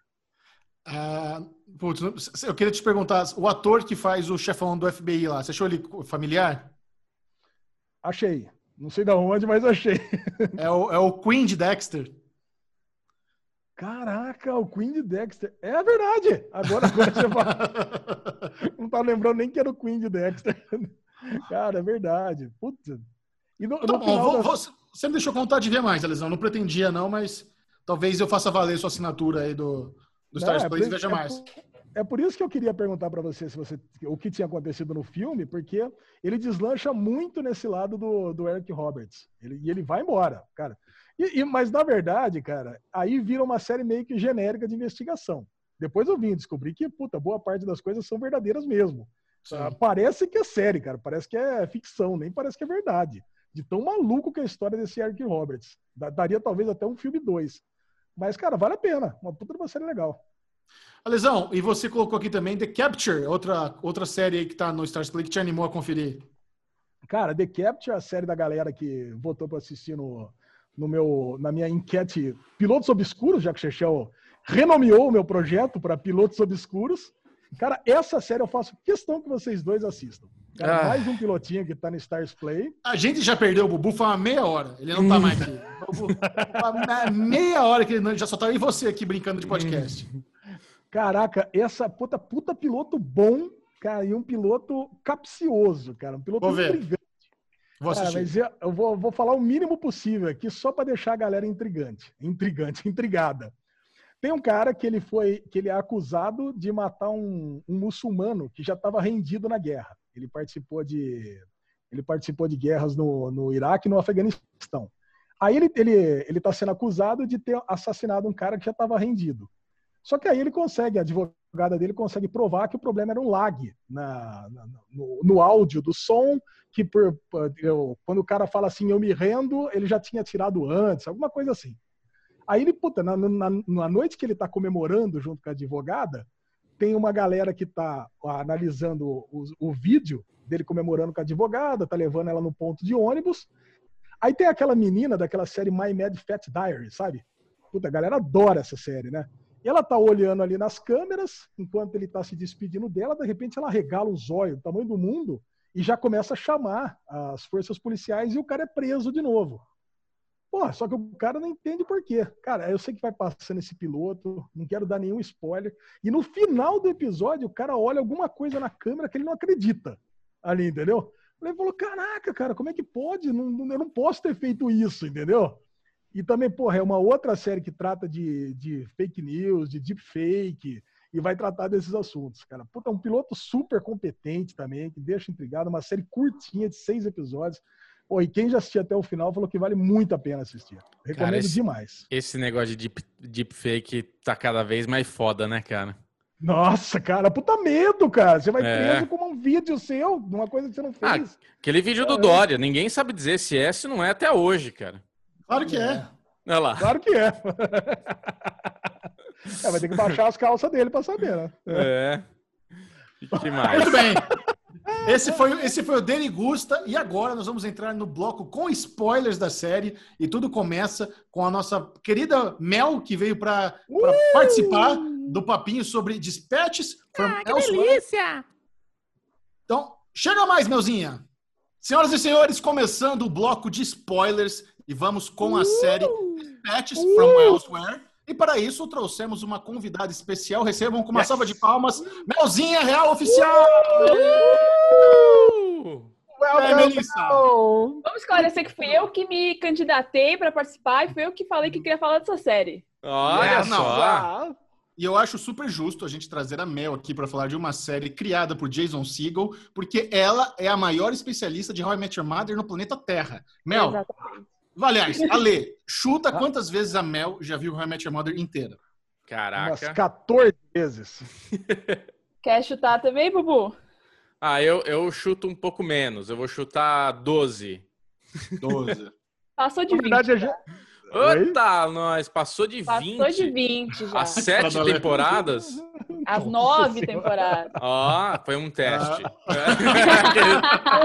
Só para ver se você estava esperta. Uhum. Ó, eu, quero, eu quero começar esse bloco parabenizando vocês dois pela participação no Radiofobia, falando de How I Met Your Mother. E eu queria mandar um abraço pro Léo, porque ele apresentou o Chechel pela primeira vez da forma correta, como se deve apresentar o Chechel, a participação num podcast. Ou seja, Michel Arouca, do Série Maníacos e do Derivado Cast. Adorei. Cara, é perfeita é a apresentação de Michel Arouca. Podcaster, Valeu, né? Podcaster não fala só, tipo, ah, Série Maníacos. Fala podcast. Ô, Melzinha, conta Oi. pra gente aí, antes de entrar no papo, compartilha com a turma onde você está nas redes sociais, qual que é o seu trabalho, quem quiser acompanhar Melissa depois do Derivado Cast, como faz? Bom, é, Arroba Mel com dois L's Real Oficial, você vai me achar em todos os lugares, no Instagram, no Twitter e no YouTube. Eu mudei o nome do meu canal para Mel Real Oficial para ficar a minha marca, né? Antes era Yada Mais fácil. Yada é. Os fãs de Seinfeld gostavam, mas agora tá o branding mais compacto. Exato. Aí o canal está parado, não é mesmo? Faz mais Opa, Melissa. Existem planos de voltar, tá bom? É que a quarentena. Não, então nem tá... divulga, nem divulga essa bosta. Se não tá usando não. um ano, não parou. Não. que isso, Michel? Não, não. Não, não vá no YouTube. Tá bom. Então vai no YouTube. Eu tenho um, dois, três, quatro podcasts. Nossa senhora! Por isso que o canal tá parado. Então, é. Mas eu, os podcasts também estão meio parados. que isso? Mas assim, ah, tá difícil produzir na quarentena, gente. Tá muito difícil. Mas a, o, o, conteúdo tá lá na internet para ser consumido, entendeu? Perfeito. Mas, onde eu tô mais ativa é no Instagram. Eu dou sempre dica de série. Eu tô fazendo uma playlist semanal com uns temas bem legais. Então, Mel Real Oficial no Instagram e Twitter eu só falo besteira. É ótimo. Siga a Melzinha. E eu queria começar pedindo uma missão difícil para você, Mel. Quem não hum. sabe do que se trata Dispatches from Elsewhere, você consegue fazer uma sinopse dessa série maluca pra galera? Olha, eu posso, ciúmes, é, eu posso não, falar, não. eu posso falar a categoria que eu criei para ela no meu TV Track. Eu acho que é a resume. Boa. Eu vou ler para vocês. Tá. Exatamente o que tá escrito. Peraí. Fechei o link aqui. Você criou uma categoria especial só para Dispatches? Não, tem algumas outras séries que são muito parecidas. Ah, tá. é que eu, as minhas listas no, no TV Track são, são três linhas assim de nome, sabe? E aí elas, elas definem as séries. E aí, é, Dispatches from Elsewhere tá na lista que chama séries lúdicas, um tanto malucas, eu diria, porém muito gostosinhas e fofinhas de assistir. Esse é o nome da lista. Aí tem, tem algumas boa. outras séries. Então, é uma boa intro. É, é uma série uhum meio maluca, lúdica, gostosinha de assistir. Perfeito. Então vai lá, Lesão, você que gosta também de dar, comentar sobre as séries, fazer aquele apanhadinho geral. Contexto, homem do contexto. Vamos lá. Uh, Mel, eu tinha definido a uh, Dispatch from Elsewhere como se fosse um protótipo de baixa fidelidade de Legion. Cara, então, vocês eu... dois, nem, nenhum dos dois ajudou. Não, nenhum, mas zero. Não, não, mas no final das contas, é, hum. Dispatch from Elsewhere é uma experiência social de uma empresa que criou um jogo de interação do mundo real para as pessoas que querem que querem fugir do vazio existencial. Então, é Boa. isso que se trata é, Dispatch from Elsewhere. Então ele pega. Mais... Vai, Desculpa, eu tenho mais uma, é uma, O filme dele colocou um, uma descrição que eu acho perfeita, que é uma sessão de terapia do Jason Segel mostrada pra gente. Uhum. Isso. Exatamente. Então, então... O, que, ah, o, o que acontece? O, no primeiro episódio, você tem os personagens, o personagem do Peter, né? E os, os, o, os primeiros episódios vai mostrando os quatro protagonistas da série, é, interagindo com os cartazes que são colocados, que levam os personagens a participar desse jogo e mostrando um pouco da rotina é, inicial desses personagens e colocando as pessoas que estão assistindo a série como se fossem esses personagens. Essa é a forma como o narrador coloca a gente na série, né? É esse, imagina o Peter como se fosse você, Cara, eu acho sensacional esse negócio. E mostra um pouquinho de como que vai ser a interação social desse jogo. E, e o legal é que essa série é baseada num, numa experiência social que aconteceu de verdade em São Francisco entre os anos de 2008 e 2011. Cara, que está retratado no documentário que saiu em 2013, chamado The Institute. Não sei se você viu, Mel. Eu ainda não. Eu tô para ver ele porque ele não tá em nenhum streaming, então tem que dar uma procurada, né? Mas eu tô é, pra assistir então. ele sim. É. Aliás, Dispatch está onde, Alesão? Dispatch está na. Dispatch está na, na, no, no Prime Video. E o The Institute está nas caixinhas mágicas por aí, né? É, mas, mas assim, ela tá na Amazon, mas ela é da AMC. Isso. E o Jason criou a série para ela ser semanal. E aí a Amazon foi lá e, e disponibilizou todos os episódios de uma vez. Mandou então, ver. beleza. Por, por, que, que você acha importante dar esse adendo? Por que, que você acha que é importante as pessoas saberem que essa foi uma produção criada para ser consumida em doses homeopáticas e não em maratona? Isso é, isso é importante. É, porque justamente, é, como ele criou baseado no jogo, e o quem assistiu a série já e viu o, o, décimo episódio, sabe que a série é, inclui a gente na série, né? Existe um ARG, existe um jogo real antes da série ser lançada, que pessoas participaram é, e, enfim, estão na série de alguma forma. Então, o Jason queria que a gente participasse da série também. Então, pensa assim, como era Lost, por exemplo. Lançava um episódio, tinha um monte de teorias, as pessoas iam na internet conversar. Essa, mais ou menos, era a ideia do Jason quando ele criou a série e ele queria que fosse semanal. Aí a Amazon talvez tenha pulado essa parte ali no e-mail do Jason, assim, posta semanal. A Amazon falou, beleza, tinha comigo, postou tudo de uma vez. Não sei. Caguei, eu acho que seria né? legal. É, eu acho que seria legal postar assim de é, semanal, porque eu assisti tudo de uma vez e no final Nossa. eu entendi o, o que aconteceu, calma. Aí eu tive que parar assim pra, sabe, meu Deus, o que tá acontecendo? Mas eu assisti de uma vez só. Então, é uma Nossa, série que é boa para criar teorias também de tudo que está acontecendo. E se você é essa experiência de se você vê de uma vez, você não tem chance de conversar com os amiguinhos, né? Que é uma das um dos prazeres de ver uma série como essa. Agora, é, então. o, o que eu fiquei louco, né, é que eu comecei a assistir os episódios e comecei a ficar meio puto que toda toda toda a captação, toda a situação tem um porquê. Então, assim, o flare que aparece, o trem, a estação, você tinha que ficar toda hora prestando atenção, porque sempre tem alguma informação ali por trás do que está rolando. Mas eu tenho uma confissão para fazer para vocês. Primeiro, Opa. os quatro primeiros episódios têm essa coisa do se identifique com algum personagem. Eu acho que esse lance de pode ser você, porque você acaba se identificando com alguma característica de alguém ali a, a mulher mais velha, que tem as dificuldades dela, o cara mais sozinho, que tem um trabalho de bosta, a, a, a trans, que tem toda essa situação de vida e tudo mais. Então, assim, você tem cada um, o cara que é ultra mega inteligente, metódico, que se nada se encaixa do jeito que ele pensa, ele fica desesperado. Então, assim. Né? Nossa, é muito foda, cara, muito foda. Eu, eu, me, eu não me acho o inteligente que nem ele, mas eu sou meio An ansioso como ele. Bubu, Bubu se identificou com o Edwin. Não que eu me identifiquei com ele, mas eu acho que tem horas que eu, a minha ansiedade é parecida com a dele. Ele, ele é muito ansioso, né? Ele é muito ansioso e eu tinha isso. Mas, voltando para a minha confissão, Alexandre Monfá e Melzinha, eu não eu gostei não? da série, cara. Não, porque não eu, chegou em um momento, chegou um momento que eu cansei. Cara, o... e eu preciso confessar mais uma coisa: eu não assisti o décimo episódio, não consegui terminar, porque eu cansei da série. Peraí, Meu mas Deus. o Eu não, não vou jogar. Eu sei. Não, Bubu, não, Cara, não, o Jason Segel tá não, não. muito chato na série, Corta. Chato é você. Não, não, não, Você tem que ver essa não, merda. não, A gente combinou não, de ver não, junto, não, seu porco. Cortou, caiu. Não, não, não.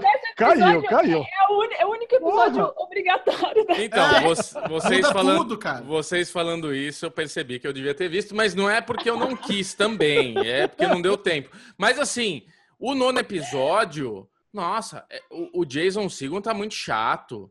Aquele, aquele, aquela mela cueca dele, ai, eu- eu- tudo que eu gosto é você, você, você. É muito depressivo, é muito babão, é muito chato. Cara, Foi nove episódios dele daquele jeito. Falei, não, velho, não aguento mais você, tio. Pelo amor de Deus. imagina, imagina o seguinte, ele é um cara que ele tem uma rotina fixa. Tem até calor na minha. 40, quase 40 anos da vida dele, certo? Ele, ele, ele é esse personagem que ele tá saindo de um vazio existencial e ele tá mudando tudo na vida dele, cara. O jogo fez ele sair de uma inércia que ele vai precisar mudar. E você tinha que ter comprado essa, essa mudança e ter crescido junto com o personagem. É, Cara, não comprei, não não comprei, não entendendo, cresci, não caguei, Ale. Caguei, Ale, caguei. Caguei pro Caralho. crescimento dele. Foda-se. É justamente, cara, o Jason Segel, ele fracassou com você na terapia que ele se propôs É, a fazer, bostão, bostão. Chato pra caralho. Não vou falar que é um lancho, porque teve ali Não. uma jornada legal, mas uma bosta, chato, me perdeu. Falei, Puta, cara, nossa, velho, o é, Ale, o Ale deve estar delirando vendo essa série. Eu não aguento mais, puta chatice. Nossa, cara, pra mim uma das melhores séries do ano. Você tá falando isso, tá partindo Caralho. coração. Melhor é, série do da- é uma- ano. É uma das. Não, uma das, eu acho. Não, não, uma das velho. melhores séries do É. ano pra mim. Melhor É. série do ano vai ser Dark, velho. Isso vai ser bom. Essa bosta não é bom, mas nem na quinta terapia. Não, cara. Então, Tá, assim, nosso trabalho Não, tô- aqui vai ser explicar o episódio 10 pro Bubu, é isso. Obrigado. Mais ou menos. Pode Mas, fazer. mas, Mel, eu queria te pedir antes, é, para quem, os fãs de How I Met Your Mother, o quão legal é ver o Jason Segel interagindo com o pé grande. Dá essa contextualizada. Mano, eu, eu, eu dei um mortal carpado pra trás aqui no sofá quando eu vi. Porque, aí, assim, tô assistindo, né? Aí eu, tipo, pensando assim, não, não vou pensar no Marshall, ele está fazendo um outro personagem. E aí aparece o pé grande. Eu falei, Jason, não, não tá me ajudando, me ajuda a te ajudar. Eu só consegui pensar no Marshall.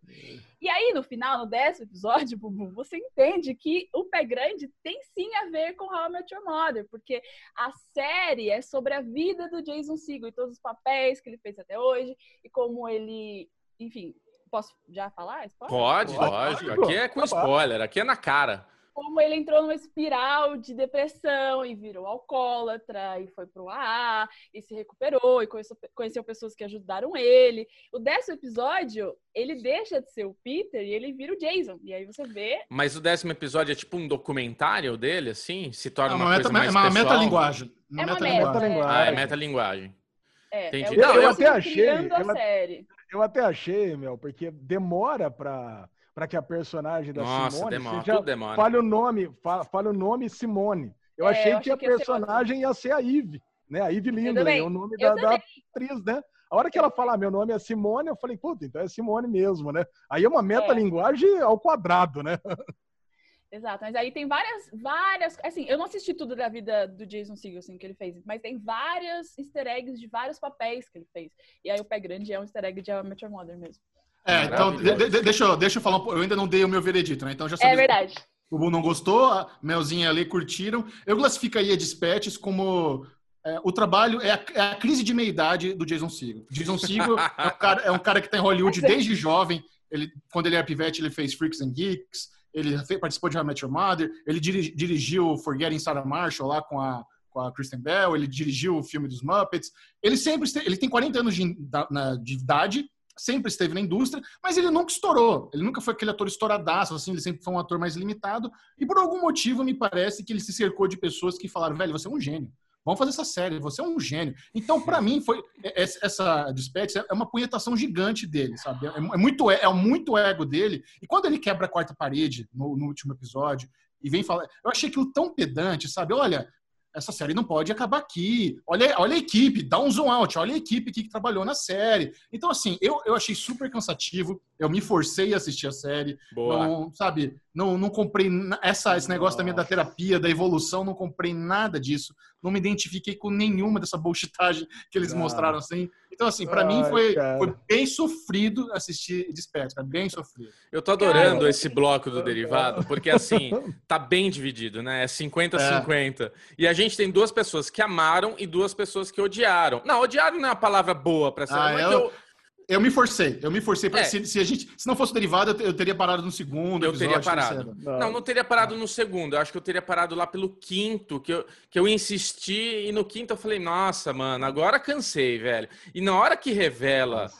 que o cara fodalhufo lá que abre a primeira cena do primeiro episódio é um atorzinho bem mequetrefe. Eu falei, ah, que decepcionante, mano. Pelo que... contrário. Ah, mas não é isso. É. é bom, assim, não. Ô, Bubu, você não. Você, beleza, você abandonou, mas você foi procurar o jogo em si? Você... Porra nenhuma. Ah, caguei. Não me importa. deixa, eu, deixa, eu, deixa eu contar jogo, chato, jogo coisa... chato. Deixa eu... Chato. Vai ah, você ou a lesão fazer esse jogo aí? Eu e o Michel é até bom. Eu e Michel, eu faria, eu faria. Eu faria. O meu sonho agora é sair na rua e ter um papelzinho no poste, eu vou puxar, ligar para um telefone e aí eu vou entrar nessa loucura. Eu, ó, eu tô vendo nós quatro aqui, eu e o Michel indo pro NB Steak, a Mel, e o Michel, a Mel e o Alê se fudendo lá, fazendo as coisas. A gente, ah, legal. Vocês estão aonde? Estamos aqui, estamos subindo, estamos já chegamos já. E nós lá no filezão, ó no churição aqui, ó.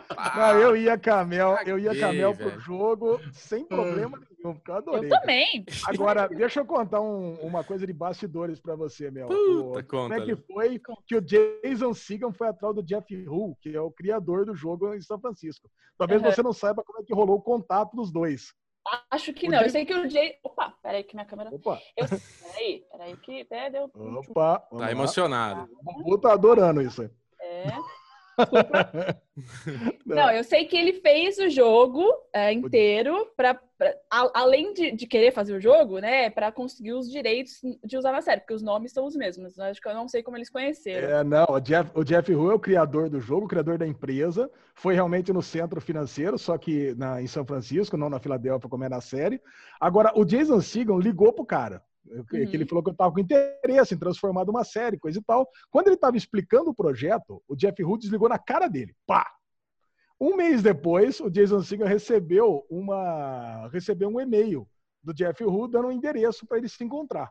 Chegando lá, teve uma galera que sacou o celular, pegou tudo e, e, e guardou num saco e dando instruções para ele. E o Jason Segel teve que participar de uma experiência de jogo até que ele encontrasse o, oh. o Jeff. Isso é maravilhoso. I, I call, I call, é sensacional, I call bullshit nessa história. Eu, eu vi entrevista do Jason Segel contando essa história, acho que no, no Colbert. Ele falando que foi isso, ele ligou pro cara, o cara falou, agora não, e desligou na cara dele. E, e aí, o Jason Segel conta, eu vi essa entrevista ontem, que um mês depois ele recebeu um e-mail desse cara com, com uma localização e um horário. E ele foi aqui, velho, aqui que a pessoa vai a sério. Lógico que vai, vai. Pra outra cidade. O cara é conhecido, o cara é conhecido pelo jogo. Lógico que ele ia. O Jason Segel, o ator de Hollywood, vai, vai receber um e-mail de uma pessoa que ele não conhece, ver um horário e uma data, vai viajar para outra. Porra nenhuma. Conhece, ele já tinha visto o jogo. O Cara, Jeff, pode ter sido parecido.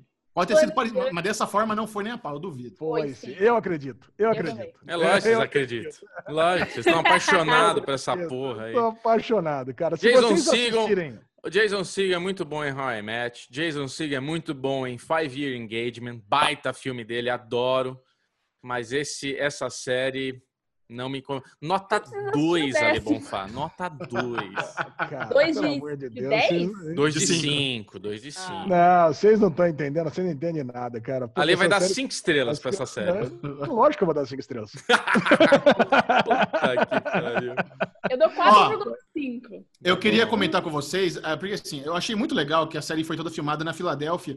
E há uns 3, 4 anos atrás eu tive a oportunidade de conhecer a Filadélfia. Fui no... Essa história é engraçada. Eu fui para Filadélfia, era o casamento de uma amiga minha. Eu só fui lá por causa do casamento. Ia ficar duas noites na cidade. A cidade é linda. Inclusive, acho que no nono episódio, a Simone e o Peter eles vão comer lá o famoso Philly Cheese Steak Sandwich. E eu comi naquele lugar onde eles estavam. Eu fui exatamente que é o mais famoso, existe desde 1930. Peguei uma puta fila de uma hora e meia e no final uma baguete com queijo derretido. Grande bosta. Se você for na padaria aqui, você come um lanche melhor. Enfim, Ai, a, a, cidade é linda. Tem a estátua do rock, do rock balboa, a escadaria, o sino, eles até mencionam o sino quando estão tentando a, ah, pegar as localizações e tal. Então, para mim, foi muito legal ver isso. Mas, agora só um off-topic, né? Eu fui para Filadélfia só para o casamento da minha amiga. Eu cheguei atrasado e perdi a cerimônia. Então, puta viagem. Parabéns! Só que ela não sabe. Ela não sabe. A gente se encontrou na festa. E puta Miguel. Nossa, tá muito bonito. Você parabéns. tava linda. Nossa. nossa, vai descobrir agora. É, não, acho que ela, ela, mora em Nova York, ela não deve ouvir o derivado. Mas, ah, velho. Lá não tem podcast. Ela escuta. Não, mas acho que ela não acompanha. Enfim, se você. Bebel, se você está ouvindo, peço perdão, mas não foi culpa minha. O que aconteceu é que um amigo nosso estava vindo de trem, a gente foi esperando ele para levar ele até o lugar do casamento, o trem dele atrasou, atrasou a porra toda. Enfim. É, então, assim, a Filadélfia, acho que foi um lugar perfeito para eles filmarem a série, porque ela é muito bonita, ela é bem gostosinha de passear. Eu, eu não conheci aquele Fishtown lá, que eles mostram bastante, mas imagino que deve ser algum distrito ali da cidade. Mas, então, para mim, até tive, sabe, essa familiaridade com as localizações e tudo mais. E mesmo assim, não consegui me conectar com a trama, cara. Pra você ver como foi difícil, como teve esse bloqueio da minha parte. É que vocês não são aventureiros, porque o primeiro Pode episódio, ser. quando começou esse negócio do jogo, eu não sabia, assim, eu, eu, eu não vejo trailer, não leio sinopse, não vejo nada, né? Eu só vi assim, Jason Segel, vou assistir, coloquei play, é. só isso. E aí, eu não sabia do jogo, eu fui pesquisar tudo depois. E aí, primeira coisa, tipo, ele pega um negocinho lá, tipo, ah, faça um teste de, de conversar com golfinhos. Eu falei, caraca, eu, eu, eu quero, eu já quero. Onde tem isso? e vocês não são aventureiros, porque se vocês fossem. Não, mas o primeiro episódio eu adorei. Primeiro episódio, quando eu vi, eu lembro que eu falei com a Lê, a gente até acho que deu uma palhinha aqui no derivado, que eu gostei bastante. Eu achei divertido, você... achei conveniente, ó, o golfinho e tal. Ah, mas, mas relevei. Falei, ah, a série é legal, confusa começa com essa coisa da, da câmera, câmera bonita, lente anamórfica, com aquela textura, esse negócio dos flares, de tipo, é, essas mensagens subliminares de fundo vindo ali. Animação, porra, na hora que ela sai ali andando e tem aqueles dois caras e se torna aquela animação e depois volta para ela com spray de pimenta. Maravilha, adorei. Primeiro, segundo, terceiro, gostei.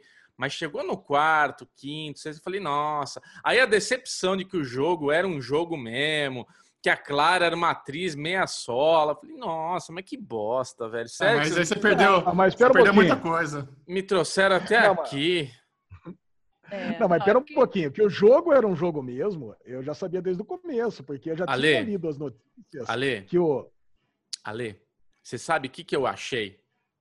Quando vem uns, a, a, galerinha vestidinha de monge lá, o Chu é legal. Eu achei que era piada do Chu, velho. Falei, caralho, velho, essa meta, essa série é a piada do Chu. Os caras vão vir com a tocha e apagar a tocha. Eu vou cair na, na, na, piada da tocha. Foi quase quando a mesma você, coisa. Quando você assiste o filme The Institute, você vê que você tem muita gente jogando, mas tem muito figurante. Só que, cara, no, o Jeff Hu, ele contrata muita gente, mas não explica nada. É tipo assim, ó, Bubu, você vai lá, você vai, sei lá, distribuir panfleto na rua e você vai dançar junto com o Sasquatch, porque também existe. Vocês estão falando aí, eu nunca assisti How I Met Your Mother. A Mel assistiu 20 vezes, eu nunca assisti. Então, o que acontece? Vocês estão falando que o Jason Segel tem a ver com o pé grande? Então foi uma grande coincidência, né? Porque o, o, o Sasquatch realmente ele dança do lado de uma cabine telefônica das pessoas. Isso faz parte do roteiro original do, do jogo lá na, na, na, em São Francisco. Então, cara, exatamente do jeito que mostra na, na, na série, aconteceu na vida real. E, porra, e mais de 10 mil pessoas passaram por esse jogo. O cara, o maluco, tem um maluco, cara, que ficou, Bubu, dois anos jogando o jogo, esperando que algo mais acontecesse. É que nem você. Trouxa. Ele ficou esperando que algo mais acontecesse. Ah, mas eu fui oito, oito episódios e já caguei. O cara ficou dois anos. Trouxa. Ai, gente. Eu ficaria todos, eu ficaria todos os anos Nossa, jogando. Agora, Mel, Mel, o quão decepcionada você tá comigo ou o quão decepcionada você tá com a Lê que não viu How I Met Your Mother? Tipo, eu não vi Dispatch. eu, não ter, é. eu não ter visto o décimo episódio de Dispatch é algo que eu posso ainda me, me redimir. Eu vou ver hoje. Mas o Ale não vê How I Met, é, ele não viu é. Friends e nem How I Met, não dá nem para discutir qual que é melhor aqui. Fazendo parte do série maníacos, né? É, tá certo. Bem lembrado. Tem que rolar a advertência aí, mas tudo bem. Já rolou, pera um pouquinho. Eu, eu tenho uma diferença entre não ter assistido e não ter gostado. Você não gostou da parada. Não, mas ele não, não ter assistido é pior. É. Não ter assistido é pior. Exato. Você não, pode, você não pode nem opinar. Bom, então tá bom. Vamos oficializar as notas. Melzinha, nossa convidada, sua nota para Dispatches from Elsewhere. De 0 a 5. Vou dar 4.5. 4.5, boa nota. É, eu, eu gostei muito, eu gostei do episódio 10, gostei da sessão da terapia do Jason, mas eu achei que o final foi muito jogado, assim. O final, a partir, de, por exemplo, quando ele mostra as pessoas, Bubu você não assistiu, mas ele Pode fala falar. que ele, ele fala assim que é, a gente faz parte da série. E aí ele coloca vários vídeos de pessoas reais que mandaram para ele é, e, e, estão na série. Então, tipo, milhares de pessoas, assim, tipo, falando. 12. não, parece monte 40, de 40. Milhares de pessoas. Não, mas ó, ele fez o jogo, ele fez um ARG antes de lançar a série, e aí é, tinha pistas, ele colocou o papelzinho no poste e tal, e aí tinham 5 mil jogadores nesse jogo sem saber o que era a série. Então, tipo, muita gente participou. Aí eu, eu achei que essa parte ficou meio deslocada, assim, sabe? E, por exemplo, o, os outros participantes, a Simone e a Sally Fields, esqueci o nome dela, e o. A Genesis. Janice, e o cara do Outcast é o André 3000. Cara, é, bem lembrar, isso era uma coisa que eu queria lembrar. Quando eu vi ele, eu falei, conhece esse cara de algum lugar. Aí, na, aí na, nos créditos aparece André alguma coisa. Eu falei, caralho, é o Andrew 3000 do Outcast. A Lê, que é excelente em, em, música pop. Você já ouviu falar em Outcast? Já conhece uma banda, uma pra dupla? Mim, pra mim era aquela série baseada nos quadrinhos, Outcast. Outcast! Shake like a Polaroid picture. Hey, yeah, Exatamente. yeah. Não lembra dessa música? Aí... Não. Esse ele ouviu, vai lembrar. Ele tinha cabelo liso, sim, muito engraçado. E ele tá muito bem na série, hein? Puta tá? ator, cara. Eu não tá sabia muito... também. Ele é o melhor, eu acho, inclusive, do elenco. Sim concordo. Então, eu acho que ficou muito jogado, assim, quando, quando a gente descobre que o Jason é o Jason, e ele, ele, é, ele, durante o episódio 10, ele faz o roteiro da série, que vai chamar Dispatches from Elsewhere, acho que os outros três participantes ficaram meio jogados. Tipo, ah, Simone é uma amiga dele, sei lá, talvez uma namorada. A Sally Fields, a Janice, aparece como uma pessoa X no meio da cidade, assim, que, que tá envolvida com o jogo real. E o, o cara do Outcast é como se fosse a audiência, ou sei lá, o cara da, da MC que tava ouvindo o pitch da série. Aí eu achei que isso ficou meio jogado, assim, sabe? Então esses, tá. últimos, esses últimos minutos valem um 4.5. Mas assim, eu não sabia de nada disso da vida do Jason. Eu não sabia que ele tinha, sabe, é, decaído, que ele tinha virado alcoólatra, que ele tinha passado por tudo aquilo. Depois eu fui procurar e, tipo, caraca, é muito, muito corajoso, sabe, você colocar isso na série, assim. Bubu, você viu durante o, os episódios o menininho com a maquiagem. Com a carinha. É ele criança? Então, era, é ele criança, e aí tem um episódio todo, uma parte né, do episódio 10, todo em preto e branco do passado, e aí ele coloca ele bebendo é, leite, leite, com chocolate, que é para uhum. falar que é a bebida. E assim, ele coloca uma criança para falar da vida, do, dos vícios de um adulto. É, é muito pesado, assim, sabe? Uhum. Para ele falar, tipo, ó, oh, isso aqui é a minha vida. Uhum. É, ele, ele a criança lá, o menino, é sempre assim, tipo, ah, queria fazer as pessoas rirem, porque ele sempre fez muita coisa de comédia. Uhum. E aí, tipo, ele não conseguia fazer outra coisa, as pessoas só ligavam ele a comédia, e aí ele não tava, enfim, fazendo as pessoas rirem. Então eu achei bem pesado dele falar, tipo, oh, essa aqui é a minha vida, vocês não sabem, né? Mas enfim. Então, vale um 4.5, muito, eu gostei muito da série, eu gosto muito dessa loucura do jogo, eu queria participar, acho muito legal, acho muito legal essa coisa lúdica é, eu não, não fiquei brava do jogo ter acabado e, e, assim, tipo, porque assim, o jogo acaba e, e acabou. E aí, o episódio caguei, 10, é. ele caguei, é, ele não fala mais nada, mas eu achei super legal. Então, não, Abi, uma segunda temporada, você acha? Precisa não, de uma segunda temporada? Não, não, pelo amor de Deus, não. É, mas você sabe, a, a, aquela ceninha que ele quebra a quarta parede e mostra a equipe, para mim, aquilo ele implorando por uma segunda temporada. Ah, aí, ah, não. Ah, não essa série não é só minha, é o tanto de gente envolvida, a história não pode acabar aqui, sabe? Aqui. Por isso que eu achei hum. pedante pra caramba aquilo. Mas posso, posso estar enganado. Vale, vale se for uma antologia, se for uma outra história. Ah, eu acho que seria continuação. Não. Melhor acabar, né? Senão a Lê vai querer fazer a gente ver a segunda temporada também. Puta. Não, se tiver, eu vou assistir, mas eu vou ficar bem triste. Ah, puta.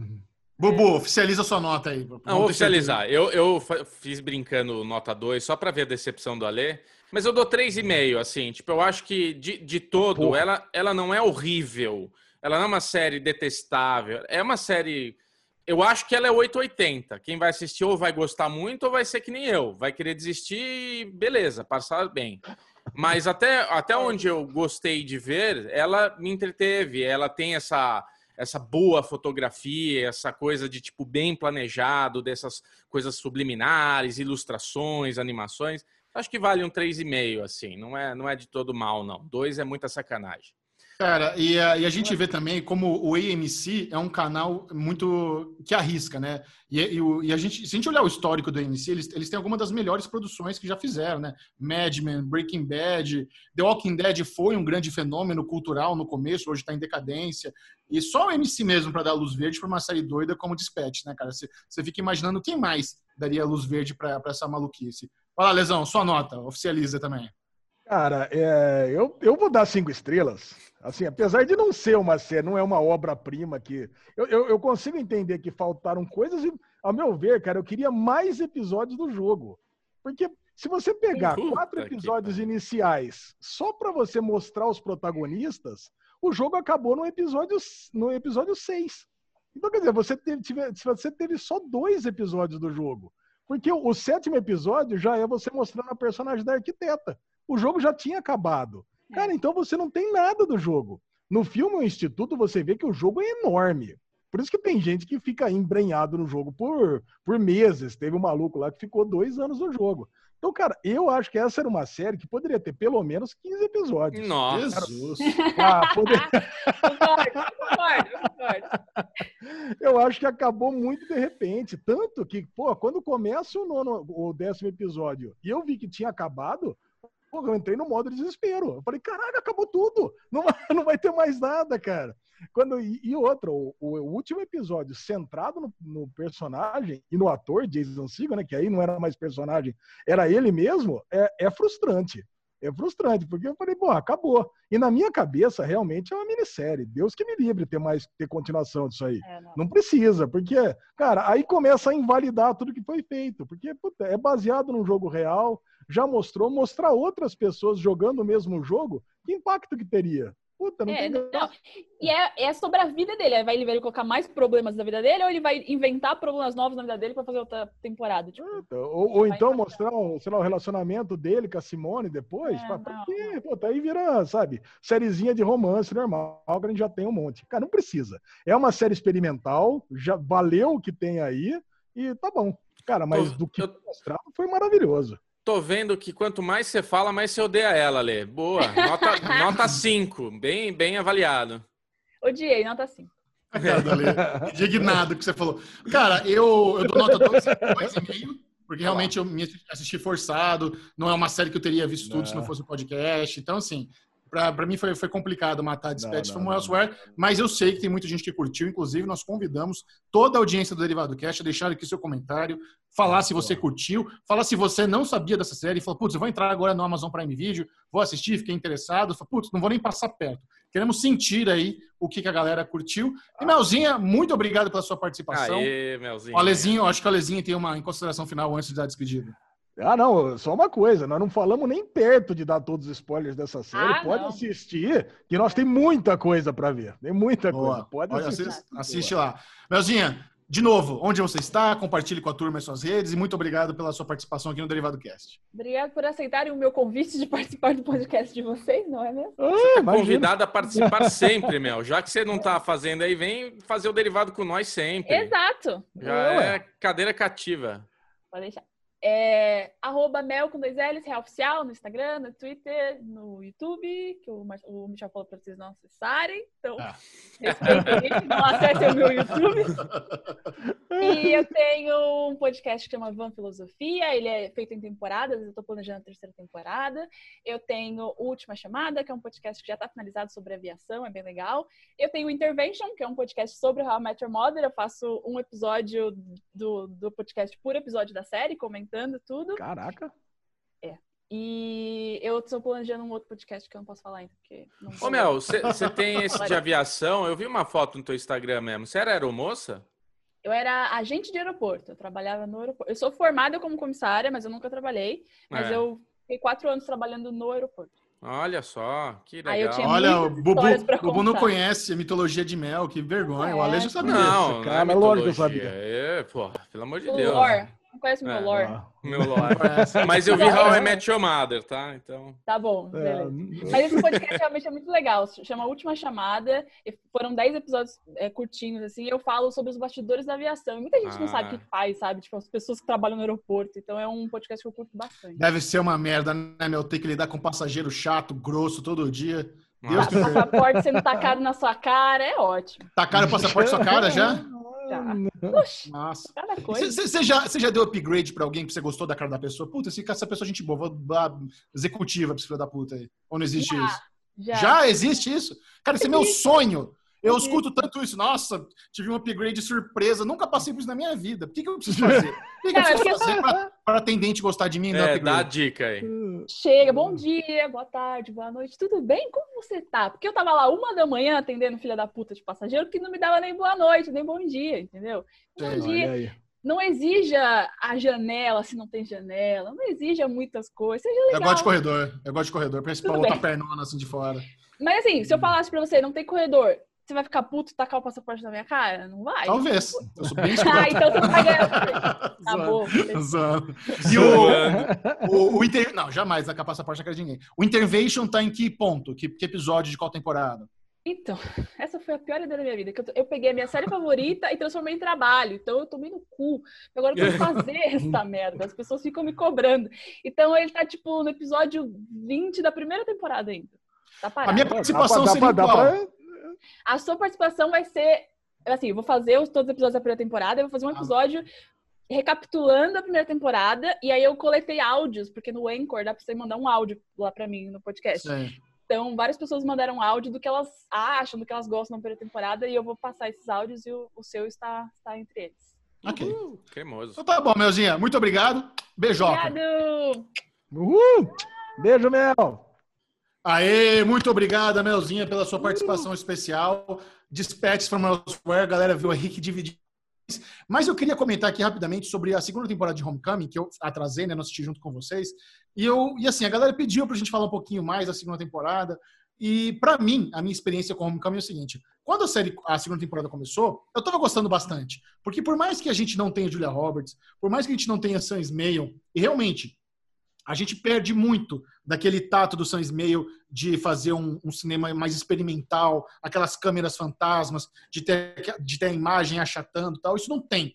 Ficou uma coisa, ficou uma versão mais simples, Sim. mas ainda lembra Homecoming, né? Principalmente quando a, no final de todo episódio a cena continua, mas já tá subindo os créditos, né? Então esse é meio que o, que o clássico de Homecoming. Uhum. A historinha tava legal, eu acho a, a protagonista muito boa, a personagem muito boa, mas eu, eu, acho que a série teve dois erros lá pelo final, da reta final, que me incomodaram bastante. Tá. Primeiro, a personagem lá, a, a personagem principal, ela, ela é para ser a fodalhona, manipuladora, mega inteligente.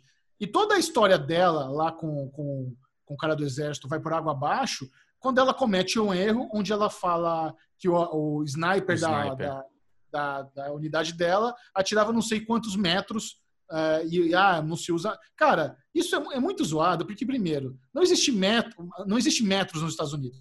Na, no sistema de, de, medida deles lá, não, eles não trabalham é. com metros.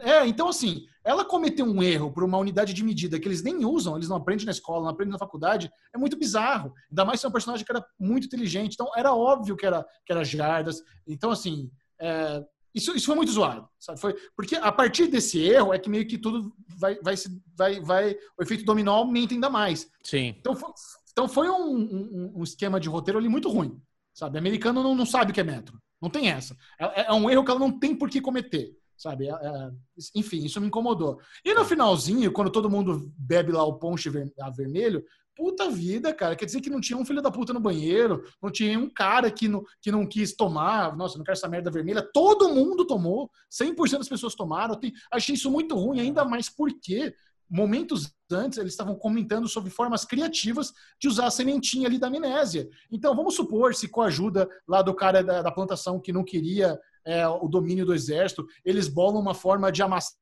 de congelar a plantinha, ralar e colocar no sistema de ventilação para as pessoas respirarem. Ia ser muito mais legal. Porra, os caras usaram uma forma de usar plantinha que não é só consumo. Então, assim, achei muito fraco essa resolução. Muito fraco. E assim, a série termina de uma forma onde nem precisa ter continuação, e, não, e o sentimento que fica aí não precisava nem ter existido. É isso que aconteceu comigo. Eu, eu terminei. Eu terminei este home, Homecoming e falei, puta, não precisava ter essa temporada. É inútil. Ah, gente, ainda bem que você falou isso, porque eu achei que eu estava sendo implicante quando a gente comentou da outra vez, né? Quando eu e o Bubu a gente comentou da. É, porque eu gostei, né? É, não, eu achei que eu estava sendo implicante porque eu amei a primeira temporada. Eu amei. Eu falei, puta, foi uma das minhas séries favoritas do ano passado. Tava gostando até o terceiro episódio.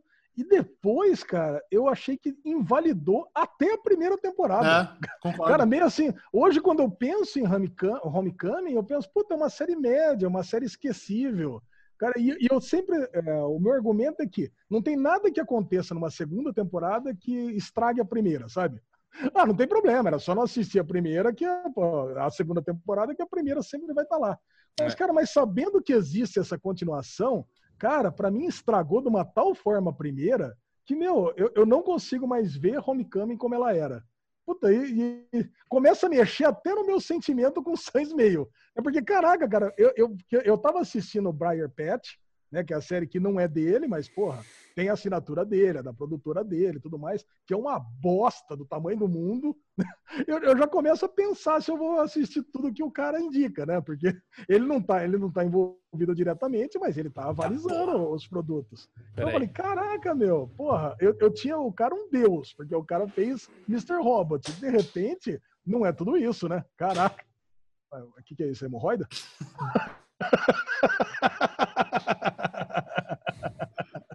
mas então, mas, cara, mas o que você falou foi o que me incomodou também. Cara, Entrou um no, no... besouro suco aqui na minha janela. Eu falei, deixa eu fechar essa porra logo antes que ela voe em cima de mim. É, eu sou premiado, velho. Daqui a pouco eu venho esse Boeing na minha cabeça aqui, vai, vai ser pior. Desculpa. É, mas não, sem problema. Mas os caras estão no espaço Vida Saudável Herbalife lá. Porra, o negócio parecia, cara, muito ruim de tomar aquilo ali, cara. Por que, que tá todo mundo tomando isso? Tá ah. Não é um copo de vinho, de uísque, de não sei o quê. Não é groselha e, com água, né? E o, e o poder daquilo ali, caralho, cara, não tinha nada a ver com o poder da primeira temporada, que era um negócio suave, um negócio. Porra, vai, vamos, vamos trabalhar isso aqui na, Pra você induzir nas, nas terapias, é, né? Não é assim. Porra, tomou, não, esqueceu, não desmaiou. Tomou, esqueceu tudo pra sempre. É. Esqueça a mulher que eu tô transando deram... todo dia durante dois anos. Que isso? Eles deram uma dose cavalar. A Julia Roberts esquece numa jantada com o cara lá.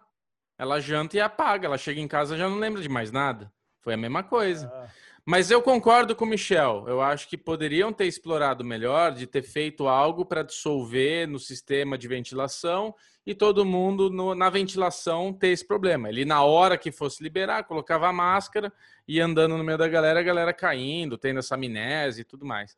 Mas assim, de verdade, eu falei que eu gostei mais da segunda temporada aqui, eu não vou me desretratar, porque a primeira temporada eu lembro que eu gostei muito, a gente começou a criar muitas teorias e eu lembro que quando acabou eu fiquei um pouco decepcionado, diferente de Alexandre Bonfá. Eu não fiquei feliz com o final de Homecoming. Achei que ficou, ficou ruim o final. Fiquei triste, achei ruim. E quando eu vi a segunda temporada, eu não tava exigindo nada da série.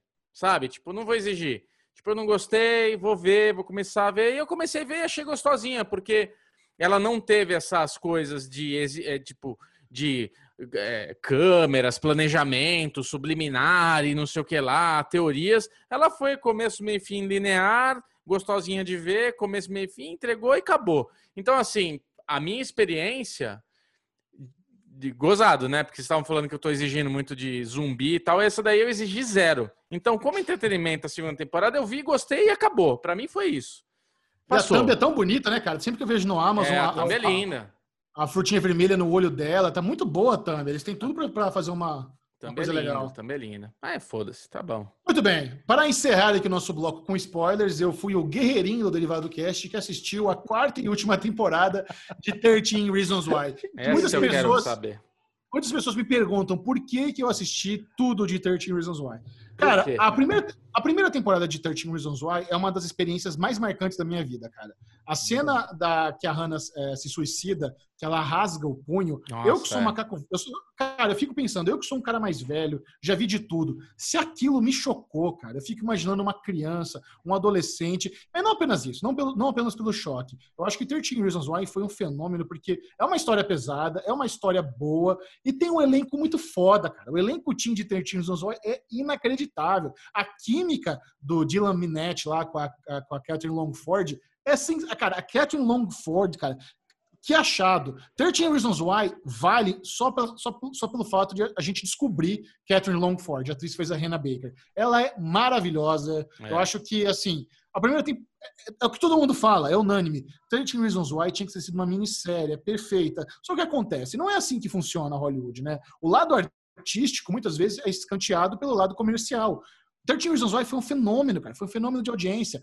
E o debate que gerou sobre, cara, é válido mostrar uma cena de suicídio tão forte? As pessoas, é, quando assistem isso, elas vão tentar buscar ajuda ou elas vão olhar aquilo, vão encarar como uma romantização do suicídio e pensar, puta, as pessoas que me fizeram mal, elas vão pagar depois que eu morrer, porque olha só como a Hannah fez, ela deixou as fitas, as pessoas se sentiram culpadas, tal, o efeito que isso gera nas pessoas que ficam para trás, tanto que ao que parece, os, alguns estudos mostram que a taxa de suicídio entre adolescentes meio que subiu depois de 13 Reasons Why, assim como a taxa de pessoas procurando ajuda é, com pessoas com depressão, com tendência a suicídio. Então, o, o, debate sobre se é válido ou não continua. Eu, eu sinceramente, não sei dizer. Não, aí não é uma coisa que me relaciona. Não, eu nunca tive depressão, nunca tive vontade de me matar. Eu estou falando só do ponto de vista de um telespectador que realmente ficou chocado com aquilo. Inclusive, essa cena foi tirada. Não, você não consegue mais ver a Hannah se suicidando cortando os punhos. Ela não, só, só viu quem viu lá na época. Acho que eles cortaram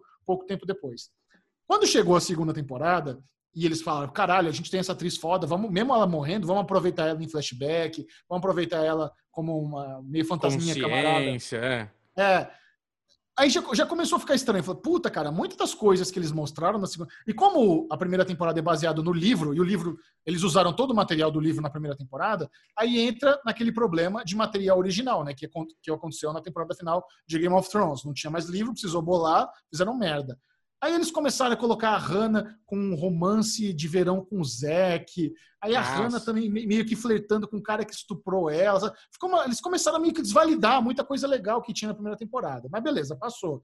A terceira foi uma cagada sem tamanho. A terceira, os caras colocaram uma atriz nova, uma personagem nova, a Anne, que não. Do nada ela meio que virou parte da turma e do, ela teve um caso com o estuprador. Aí mataram dois personagens novos, dois personagens da história. De, então, mais criança morreu. Aí quando chega na quarta, cara, é uma bagunça. Eles têm um episódio lá no acampamento que é uma das piores horas televisivas que eu já vi na minha vida, cara. É tudo muito Não. ruim. Tem um episódio onde as crianças começam a encarar a tropa de choque, sabe? Nossa. Mas sabe aquela atuação ruim onde vamos atacar? Aí o primeiro joga caderno na tropa de choque, os caras aqueles puto escudo do, do pop, joga caderno, aí os caras vão se jogar em cima do escudo, mas sem peso, sabe? Que tá atuando. Uma merda, cara, uma merda sem tamanho. Aí na reta final da, da temporada, um dos personagens queridos, o Justin e tal, é, descobre que ele tá com AIDS, ele tá morrendo, e o ator brilha, cara. Essa, essa, essa sequência que o ator tá com AIDS morrendo no hospital, aí o moleque manda muito bem. Aí você fica com o coração partido, dá vontade de chorar, matam mais uma criança. Ou seja, toda temporada tem criança morrendo nessa série, pior escola do mundo. Puta bosta, lixo de escola do caralho. Então é muito revoltante. Morre, morre, morre como? De AIDS. O moleque tá. O moleque ah, tá. É esse aí mesmo. Você grava é. mais um ainda fora esse. Não, morreu de AIDS. Então, assim. Assim, na, na, terceira temporada, as crianças assassinam o estuprador, empurram ele, o cara tava com o pé quebrado, com a mão quebrada, empurram ele do pio, cai na, cara na, cai na água com o pé quebrado, com a mão quebrada, o cara morre afogado. Beleza, é o estuprador. Aí eles jogam. É o Bryce. É o Bryce. o Bryce. Aí eles jogam a culpa desse assassinato no amigo dele. Aí esse amigo dele vai preso e é assassinado na prisão. Então, puta, é uma bagunça, cara. É, é, um, é um rolê que eles dão para tentar encaixar as tramas, é muito ruim. Então, assim, no final das contas, a experiência que passa é que 13 Reasons Why é uma série muito revoltante, de ruim, de ruim. Não por ruim. Não, não, não pelo debate se é válido ou não trazer é, cena. E eles perderam a oportunidade de lidar com, com trauma de uma forma mais profunda, de lidar com luto, de mostrar ali os adolescentes fazendo terapia. Porque, cara, outra coisa que eu não consigo me conectar, toda essa zica de ensino médio. Meu ensino médio foi festa, eu colei pra caralho, me diverti. Zero presepada, cara. Então, assim, essas crianças, todo, todo ano, amiguinho morrendo, aí policial tem que ir na escola, aí bota câmera, aí eles têm que fazer uma simulação de tiroteio na escola, onde o diretor acha que é uma boa ideia, anunciar a alerta vermelha, todo mundo se tranca. Isso te dá tiro de festim pra galera achar que tem um atirador mesmo, todo mundo achando que vai morrer. Cada ideia de jerico, cara, sabe? Tá policial, policial metendo a mão na criança. Ai, cara, o, o Clay rouba a arma do policial no meio da escola. Puta, cara, bagunça atrás de bagunça. Uma pena, uma pena que essa série, que é uma das mais populares da Netflix, terminou assim de uma forma tão. O balanço geral é ruim. Por mais que no final os episódios tenham sido bonitos, com, Justin e tudo mais, o balanço geral de 13 Reasons Why, para mim, é ruim. E agora eu quero muito saber também da galera aqui do Derivado Cast. O que eu mais ouço é não passei da primeira temporada, ou devia ter acabado na primeira temporada. Mas como a série fez muito sucesso, eu não sei se a galera tem vergonha de dizer se assiste ou se realmente perdeu muita audiência. Então comenta aí, povo, o que, vocês acham de 13 Reasons Why. Lesão, o que, você quer perguntar que você falou que tá com vontade? Cara, é, puta, você falou tudo. cara, realmente você falou, você deu uma puta uma sintetizada nessa temporada. É, eu tava curioso para saber a trama, para onde que foi. E agora, cara, a boa notícia de 13 Reasons Why é que realmente uh, o elenco é muito bom e quer saber para onde que vai, né? Porque se tem uma coisa que a gente ama aqui, é série teen. Eu fico meio com peso na consciência de estar tá assistindo tantas séries teens e não estar tá assistindo 13 Reasons Why, cara. Então, ah, não precisa. É, não, então já era. Não, agora já foi, já foi. Ah, já, já foi. A, a Catherine Longford, ela ganhou uma série dela, inclusive, da Netflix. É Cursed, A Maldição do Lago, alguma coisa assim. Acho que é meio que uma recontagem da história do Rei Arthur. Tem o Frank Miller envolvido na, nessa produção aí. Então, assim, ela participou também do Entre Facas e Segredos. Essa menina vai brilhar. Essa, essa, essa menina é muito talentosa. Inclusive, né, isso é uma coisa que eu fiquei torcendo. Caralho, velho, ela podia fazer uma participação especial no finalzinho e ela volta. Só que ela volta. Cara, os caras pagaram a diária dela para ela participar 10 segundos. Tipo, o Clay imagina que tá vendo ela do outro lado da escola, ela se levanta e nem ele tem um. Porque assim, o Clay passa Todo mundo, todo mundo via, imaginando fantasma, falando com fantasma. Eles até têm que fazer um meia-culpa onde ele diz: Não, na verdade eu não acho que eu vejo fantasma, eu só imagino. Eles tiveram que explicar isso. Porque, Nossa. sabe, é tão, é tão ruim que eles tiveram que explicar isso num diálogo. Ele falando pro fantasma que ele não vê fantasma, ele apenas imagina como seria o diálogo da pessoa que ele gosta que morreu. E eles perderam a oportunidade também de fazer um diálogo final, de despedida com a Hannah Baker e ele. A, atriz foi pra, pra porra da série e, e, e usaram ela mal. Eu, eu, fiquei assim, meu, mostra esses dois conversando, sabe? Ele se despedindo, ele vai pra faculdade, superou, mas dá, dá uma despedida deles. Que bosta, cara. Que bosta. Que, que, Não, que revoltante. Que bosta. Tinha que, ter tá tinha que ter acabado na primeira, né? Primeirinha, é tava isso. todo mundo só elogiando até hoje. É isso. Muito bem, o Derivado Cast está quase acabando, mas a gente não cansou de reclamar de produções da Netflix, porque nós assistimos ao novo filme original da Netflix. o, os últimos dias de crime americano, é isso, Ale? No, The Last Days of American Crimes. Cara, e eu já eu quero pedir desculpas publicamente ao Chechel por ter, por ter feito ele assistir. Ainda bem que você não assistiu tudo, né, Chechel? Você chegou até, até o final disso aí. 40 Cara, minutos, esse, segundo ele. Esse, esse filme é tão ruim, mas tão ruim que ele é inassistível. Não, cara. Ele é um filme de ação. Se você vê na thumb, tá lá o cara com a K-47 no Bonitão, carro. Tal, porra. Cara, 50 minutos de filme, nada acontece. Eu fiquei tão revoltado que comecei a acelerar procurando. Cara, deve ter alguma sequência de ação boa aqui, né? Vamos, vamos ver pelo menos. Comecei a acelerar, não tem, não achei. Parava, opa, agora vai ter. Cara, uma. A, a, o filme é tão ruim, né? Tão ruim, que a gente abriu lá o Rotten Tomatoes, tá com nota zero, velho. Zero! Avaliação zero. Assim, a avaliação dos críticos a gente nem sempre conta, né? Vamos, vamos, vamos ver o do público. Tá zero dos críticos e 20 do público. Cara, é, é a pior nota que eu vi na minha vida no Rotten Tomatoes. Nunca vi nota tão baixa. Ah, cara, eu nunca tinha visto tanto. Mas, cara, por que, que eu decidi assistir esse filme, né? Tem Duas horas e meia ainda! Jesus! eu, eu decidi assistir porque eu tava ali marcando no TV Time, abri o TV Time e tava lá. Primeiro lugar, como, como o filme mais marcado da, do final de semana. Aí eu fui olhar. Bullshit nesse top 10 da Netflix. É. Nem Não, não, desculpa. Não, desculpa, Gichão. Do, do TV Time. Mas tá, no, no, tá na Netflix também, acho que é o número 1 um da aí, Netflix esse filme. Aí eu, tô, puta, aí eu fui lá na Netflix, número 1 um da, da Netflix. Eu falei, caraca, aí eu fui ler a sinopse. Puta, distopia. Puta, a ideia é boa. É, a, a ideia. A sinopse, a sinopse é bem legal. Uhum. Agora vai existir um sistema anti-roubo, onde todas as pessoas, assim que tiverem a intenção de roubar, vai vir um sinal onde vai travar o cérebro. Eu falei, porra, e aí tem uma galera que decide fazer o último crime de todos os tempos. Falei, ah, cara, legal, tô aqui num domingão mesmo, domingão à tarde, ou depois do almoço vou assistir, vou mandar os meus amiguinhos para assistir junto, né? Porque a gente não pode fazer cagada sozinho. Mandei pro Chechão e pro Bubu. Cara, e comecei a assistir. Cara, eu juro por Deus, quando eu tava 30 minutos eu já ia mandar. Galera, galera, cancela. Não assiste. E pior que, eu, pior que eu vi que era um filme de ação, falei, pô, quero ver, legal. Eu tinha visto a thumb também, bonitona tal. Falei, ah, vou ver, você mandou essa treta. Falei, vou ver. Aí o Michel me vem, né? Mandou lá. Ale, puta que eu pariu, velho. Por que, que você mandou ver essa merda mesmo? E eu entrei aqui para ver agora, tá em segundo lugar no top 10 da Netflix. É, Terceiro, 30 Reasons. Pô, Qual é o primeiro? Primeiro é um negócio 365 DNI. Ah, esse filme tá sendo. Esse aí tá sendo super rabado. É que entrou essa semana, não tinha entrado ainda. Cara, mas eu, eu sei, mas então vamos lá, o filme. Aí começa o cara, aí começa. A primeira cena de ação é a melhor do filme, viu, Jejão? A... Caraca, cara. Aí eu sei que vai passando o filme, não explica nada com nada. Você começa. Eu falei para estar assistindo com a Lu, eu falei, nossa, esse filme tá me dando dor de cabeça de eu tentar entender o que, está acontecendo? Quem que é? Aquela cena no começo do cara na banheira com gasolina, com charuto na boca. Que coisa mais né? ridícula. Cospe charuto. diesel para queimar devagar. Cospe é. charuto, você não, você não pega fogo. Apaga o charuto na parede, sabe? Que merda! Quem pensou Nossa. naquilo, cara? Ai, que bosta de cena, cara, ruim.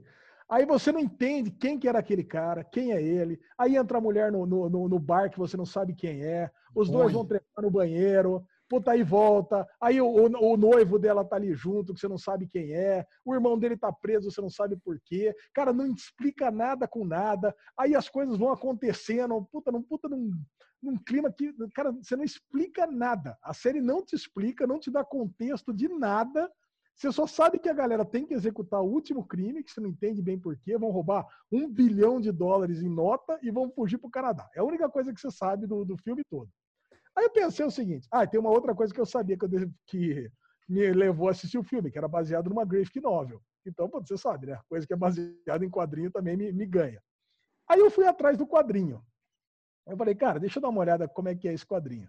Aí eu li uma crítica do quadrinho no site lá, Plano Crítico, e descobri que o. Ela é muito boa a crítica, e descobri, cara, que o.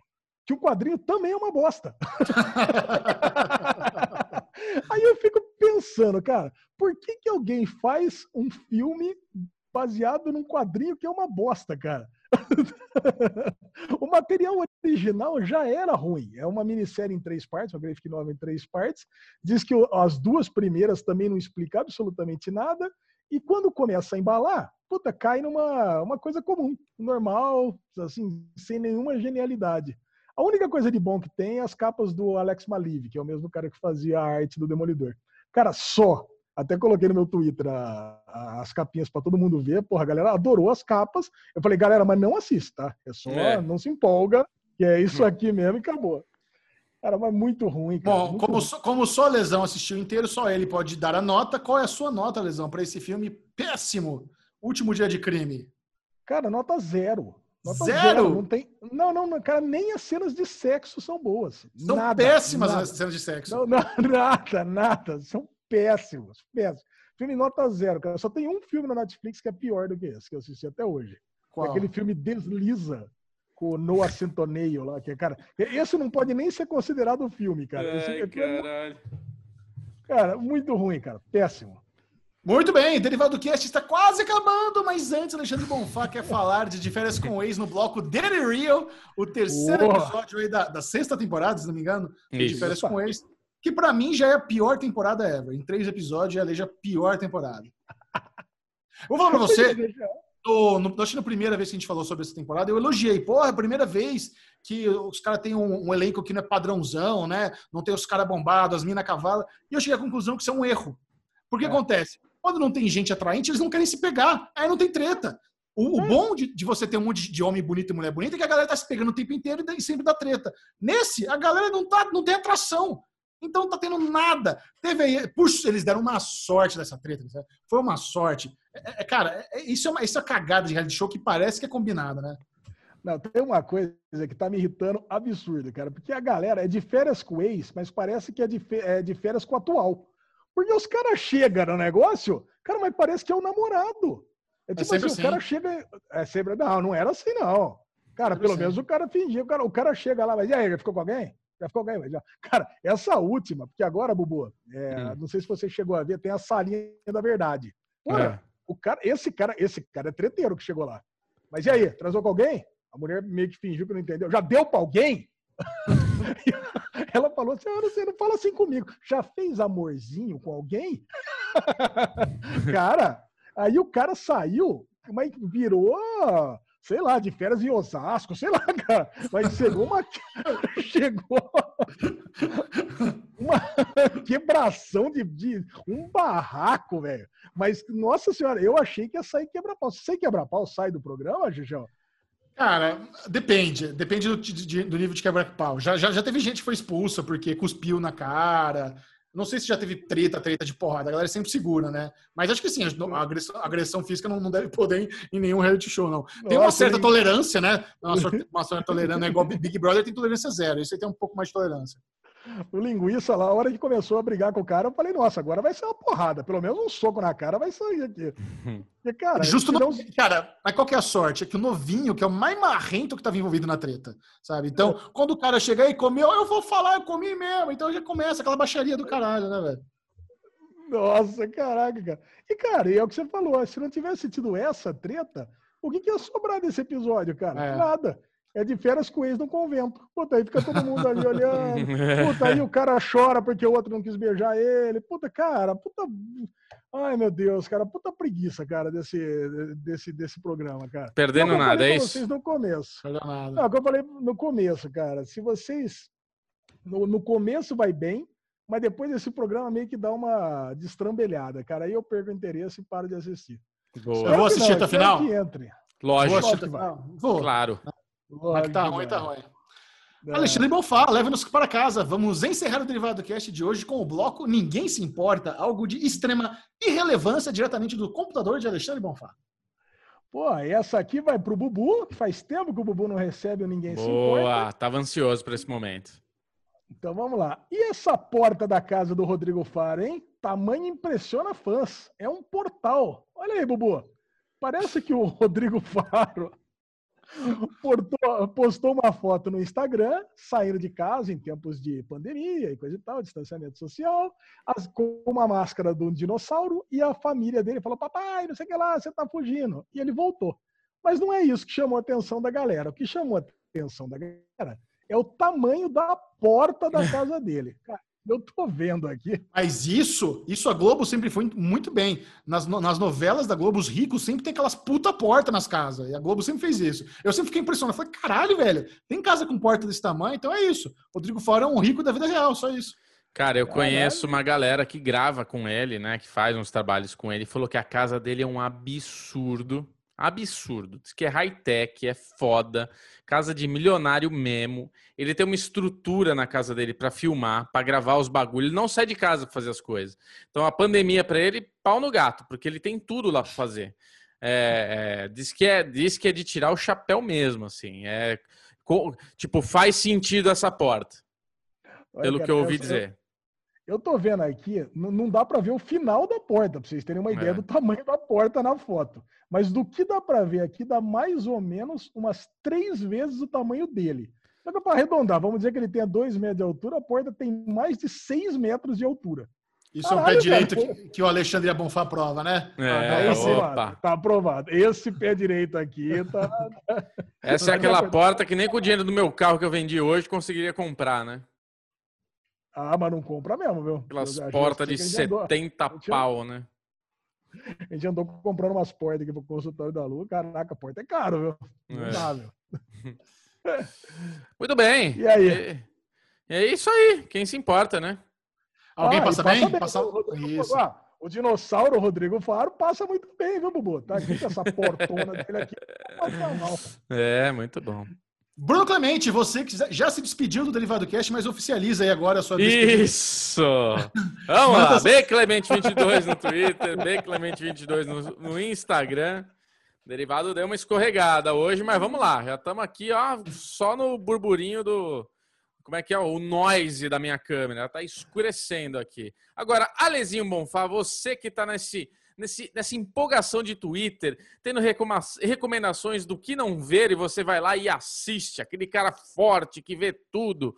Onde que eu te encontro, Lezinho? Me encontra no Twitter lá, Bubu, Ale Bonfá Cardoso. Eu sempre, quando eu tenho alguma coisa para assistir, eu te marco, né? Porque eu quero que você assista junto comigo. Obrigado. Tenho certeza que você adora as minhas recomendações de pilotos obscuros.